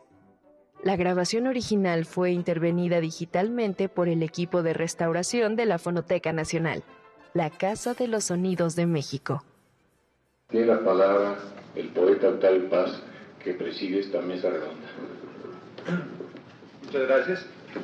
Bueno, comenzaré por una declaración de orden personal que explica mi presencia aquí y también mi posición frente a la exposición y el catálogo. Creo que esto podría ser un punto de partida para la conversación con Rufino y con Salvador. Cuando Fernando Gamboa me invitó a participar en la exposición, acepté con entusiasmo incluso escribí un poema para la exposición. Acepté porque me parece que en Bellas Artes actualmente se está realizando un buen trabajo en el dominio de las artes visuales y también porque, con todas sus limitaciones, la exposición abre al público, al público mexicano, la posibilidad de conocer directamente algunas de las obras uh, del surrealismo.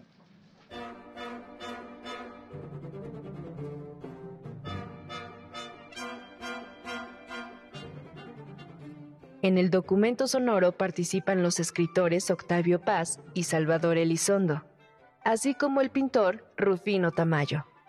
Todo parecía una conferencia rutinaria hasta que al finalizar la plática cuando parecía que los tres se llevaban el aplauso generalizado del público, sus posturas fueron cuestionadas humorística e inteligentemente por la crítica de arte Raquel Tibol, quien, sin duda, incomodó a los presentadores y despertó las emociones de la audiencia.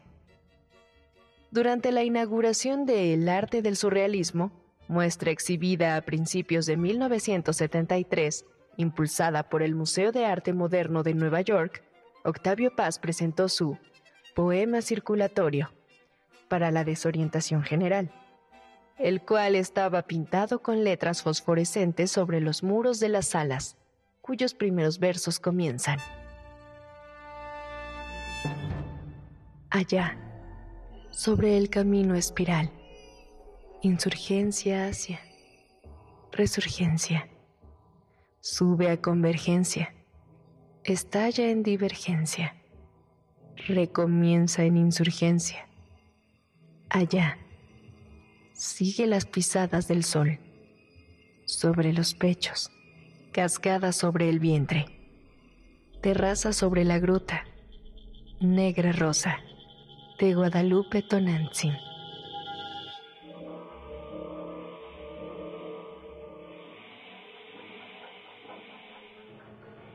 A su vez, Paz, Salvador Elizondo y Rufino Tamayo definieron sus posturas frente al surrealismo y agradecieron al gobierno en turno por mostrar interés en la difusión del arte.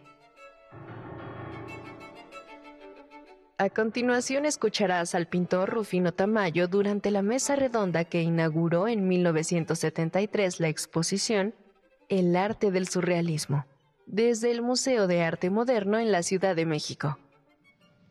Nos llega esta exposición que es la más eh, representativa hasta ahora de las que ha habido, con 30 años de retraso.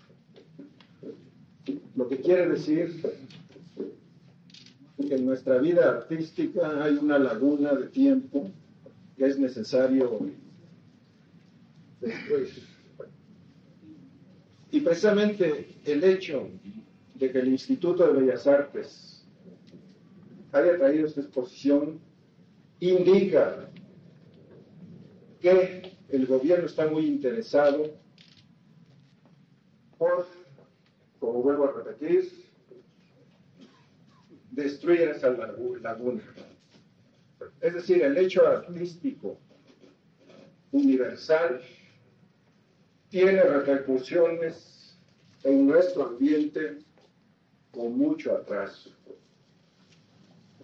Y yo creo que el instituto está muy preocupado por eso y estoy seguro de que va a seguir eh, con su trabajo trayendo eh, exposiciones como esta y haciendo actos eh, que nos pongan más al tanto de todo lo que está pasando en el mundo.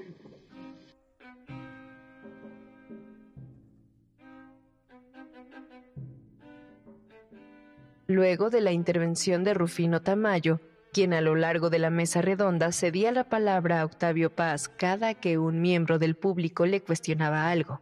Salvador Elizondo se encargó de afirmar lo siguiente.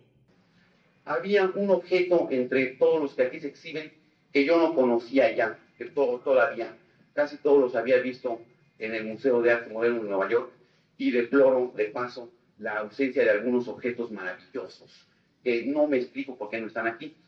Pero hubo uno entre todos los que están aquí eh, que me llamó poderosísimamente la atención.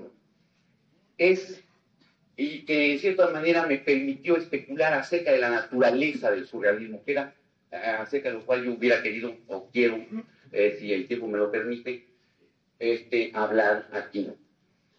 Es un objeto muy extraño, de hecho parecería deleznable, si no fuera porque lo encontramos en un museo, pero lo encontramos en un museo por algo. Es una máquina de coser, dicen, porque no se percibe, envuelta en una cobija vieja y amarrada con un cordel. Yo cuando vi ese objeto sentí una emoción, una emoción profunda de orden estético que posiblemente no hubiera sentido si me hubiera encontrado ese objeto en una tienda de máquinas de, de coser. Entonces fue la primera vez en mi vida que yo entendí qué es el surrealismo. Y en eso estoy absolutamente de acuerdo con Octavio Paz. Eh, yo creo que el surrealismo no es la definición de un estilo eh, artístico. Es una cosa mucho más importante que eso. De hecho, creo que es un momento del espíritu en que el curso de la relación entre el artista y el objeto de arte o la obra de arte eh, se trastrueca y cambia radicalmente. Creo yo que el surrealismo es producto de una tradición antiquísima en la pintura y en casi todas las artes, eh, practicada por muchos artistas, inclusive por los poetas, y creo que aquí en esta mesa hay un pintor que la ha practicado con enorme excelencia. Es el género de la alegoría. Es el género se puede definir como el género mediante el cual a las cosas no se les llama no se les llama por su nombre. Sin embargo, en ese no llamarles a las cosas por su nombre, creo yo que hay un método, un método que cuando falla eh, produce lo que se llama el enigma, una fuerza misteriosa que nos convoca nuestra atención muy urgentemente y que nos produce una emoción de orden estético. Creo yo que, entre otras cosas, el surrealismo ha permitido la creación de enigmas mediante procedimientos eh, de tipo artístico tradicionales, pero también ha instaurado dentro del ámbito de la creación artística un valor que es superior a absolutamente todos los demás, es el de la libertad, al suprimir la eh, diferencia entre objeto y sujeto del arte. Así pues, creo yo que para terminar, no quiero ser demasiado prolijo, eh, quiero simplemente llamar la atención de todos ustedes a un hecho que para mí caracteriza a casi todas las obras que aquí están contenidas, que son el producto de una libertad total en la creación, en la creación del arte. Una libertad que no puede considerar, ser considerada como un valor deleznable, sino que por el contrario, eh, tiene, y sobre todo en ese momento tan polémico y tan conflictivo en lo que respecta a la estética a adoptarse oficialmente, debe ser muy tenido en cuenta de que el arte, si quiere eh, representar o reflejar un espíritu nacional o un espíritu individual de mucha altura, tiene que ser ejercido en un ámbito de libertad absoluta. Creo yo que el, ah, surrealismo es una buena prueba de eh, la medida en que la lucha por poder crear en, una situación de absoluta libertad eh, mm, los resultados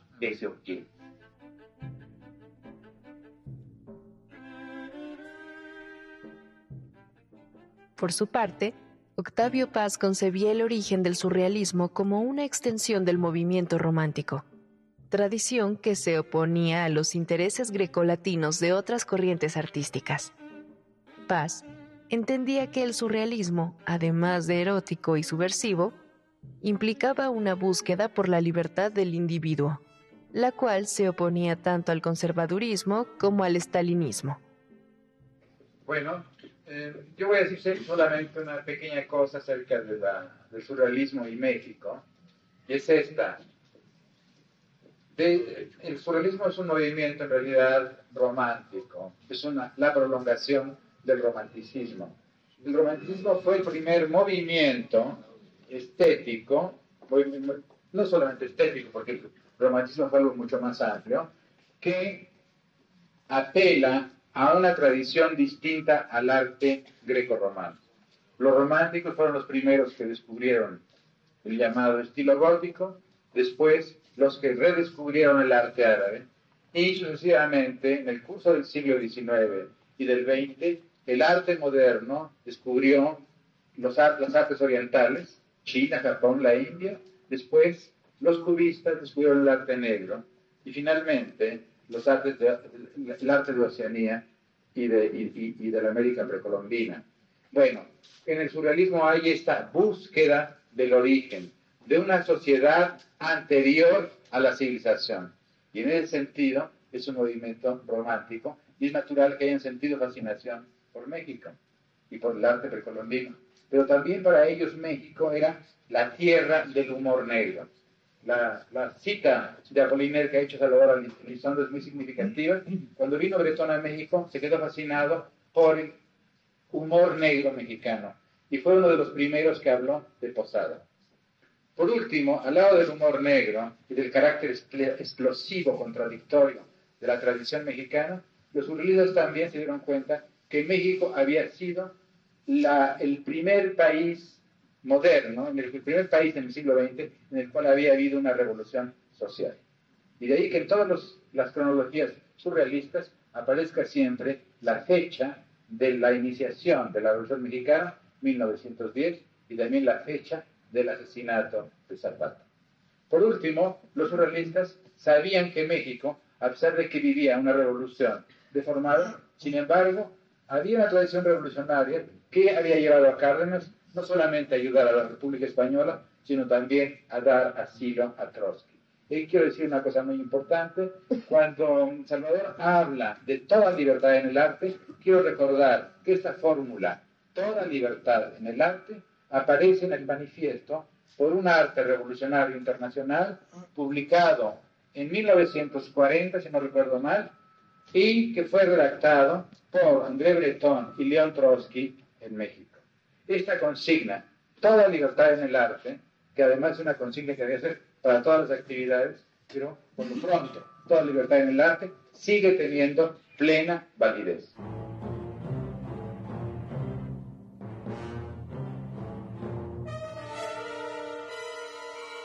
Los argumentos sobre el surrealismo de Octavio Paz, Rufino Tamayo y Salvador Elizondo, además de solemnes, parecían incuestionables. Al terminar de debatir entre los tres, se abrió una sesión de preguntas para los expositores.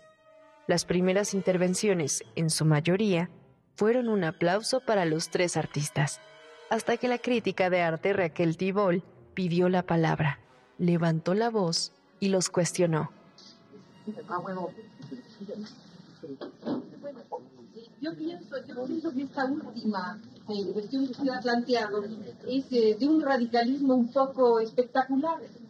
Eh, porque estamos en el museo, estamos todos aquí, se equivaldría a la trampa de la sociedad de consumo. Cayó usted en la trampa que hace un momento negó. Es decir, ¿por qué nos sirve el museo y por qué acudimos al museo? Vamos a ciudades que no conocemos y entramos en los museos. Le exigimos a las autoridades y a las entes eh, privadas con dinero que hagan museos. Tamayo se eh, pone el saco con mucho gusto y se lo agradecemos de que está donando dos museos. Y dele y dele los museos. En verdad yo considero de que el museo es anacrónico y este museo se está manejando en forma muy anacrónica. Esta exposición pudo ponerse en forma menos anacrónica. Entonces, ¿por qué saludar con tanto gusto tanto anacronismo? No estamos hablando de una actualidad, Estamos eh, solemnes, en verdad, con una total falta de humor en esta plática. Se han puesto ustedes realmente como prohombres, con un absoluto sentido.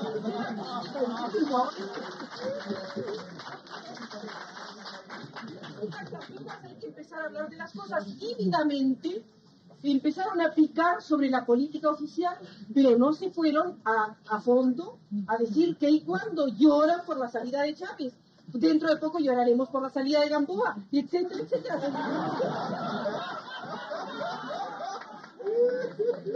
Entonces, señores, hablemos con un sentido fresco, no con un sentido de ignorancia, no con un sentido fuera de todo, sino que hablemos de eso que dice usted en el poema, salgamos a la calle, estamos en la calle, al fin de cuentas, un museo es parte de la calle. No solemnicemos el museo, por favor. Entonces yo pienso que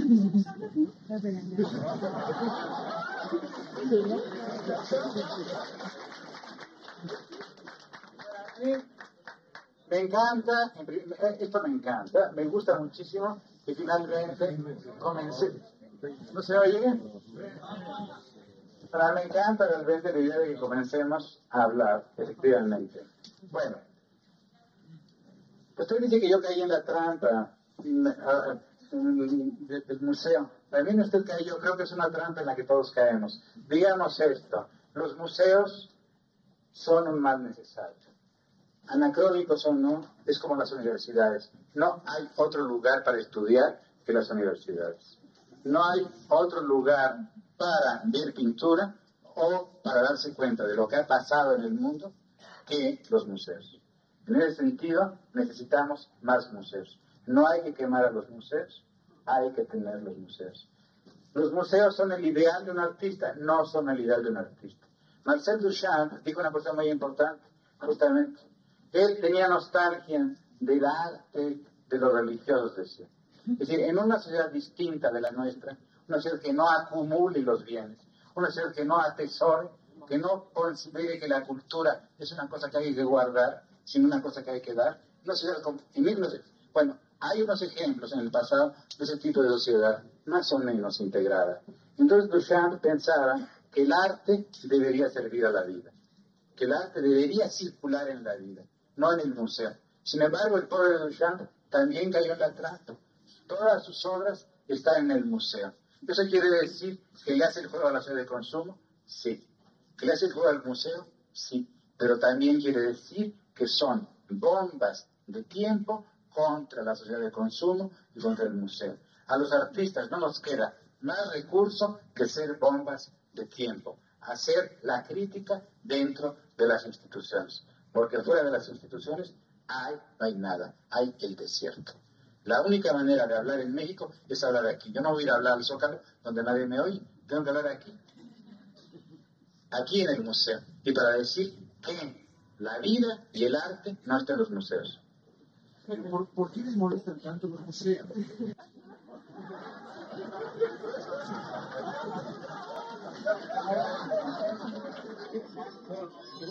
Pregunto por qué les molestan tanto los museos, que no lo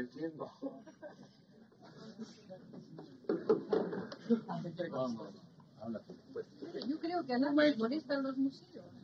No a todos. No, no, no. Todos entienden. Luego, en verdad, hablando, hablando con humor y en serio, con serio humor, se podría, se podría decir de que hace mucho tiempo que se viene jugando con la idea de la destrucción del museo.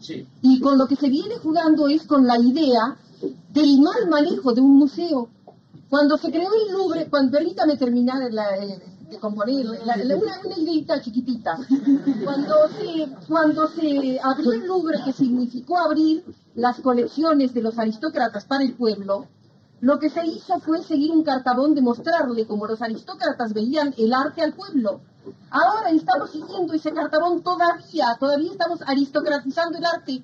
No estamos hablando en contra de los recintos donde se pueda ver el arte. Lo que no queremos es que nos muestren el arte como hecho de aristocracia, como hecho de élite, como hecho único, aunque sea un hecho profundamente espiritual y un hecho profundamente esotérico. Eso no se lo quitamos al arte. Pero lo que queremos es que de una vez por todas se acabe con el sentido de abrir las colecciones de los señores de arriba para las gentes de abajo. Creo que ya todos estamos bastante arriba. La mesa redonda que escuchaste pertenece a la colección del Museo de Arte Moderno y fue intervenida por el equipo de restauración de la Fonoteca Nacional. Para que pudieras apreciar la discusión de los participantes, los especialistas se encargaron de buscar, detectar y atenuar los ruidos presentados en el documento sonoro, los cuales estaban condicionados por el espacio donde se realizó la grabación. De acuerdo con el ingeniero Julio Delgado, las condiciones del Museo de Arte Moderno como la cúpula de la sala donde se realizó la mesa redonda, el ventanal ubicado detrás de los expositores y la concurrencia del público aportaron una textura particular al documento. No obstante, para no sacar de contexto este audio y remarcar la oralidad del mismo, nunca se pretendió que sonara como una grabación de estudio, sino como un testimonio orgánico de un acontecimiento cultural. Cuando digo que es el movimiento más importante del siglo XX, no pienso únicamente ni exclusivamente en términos artísticos, sino en términos generales.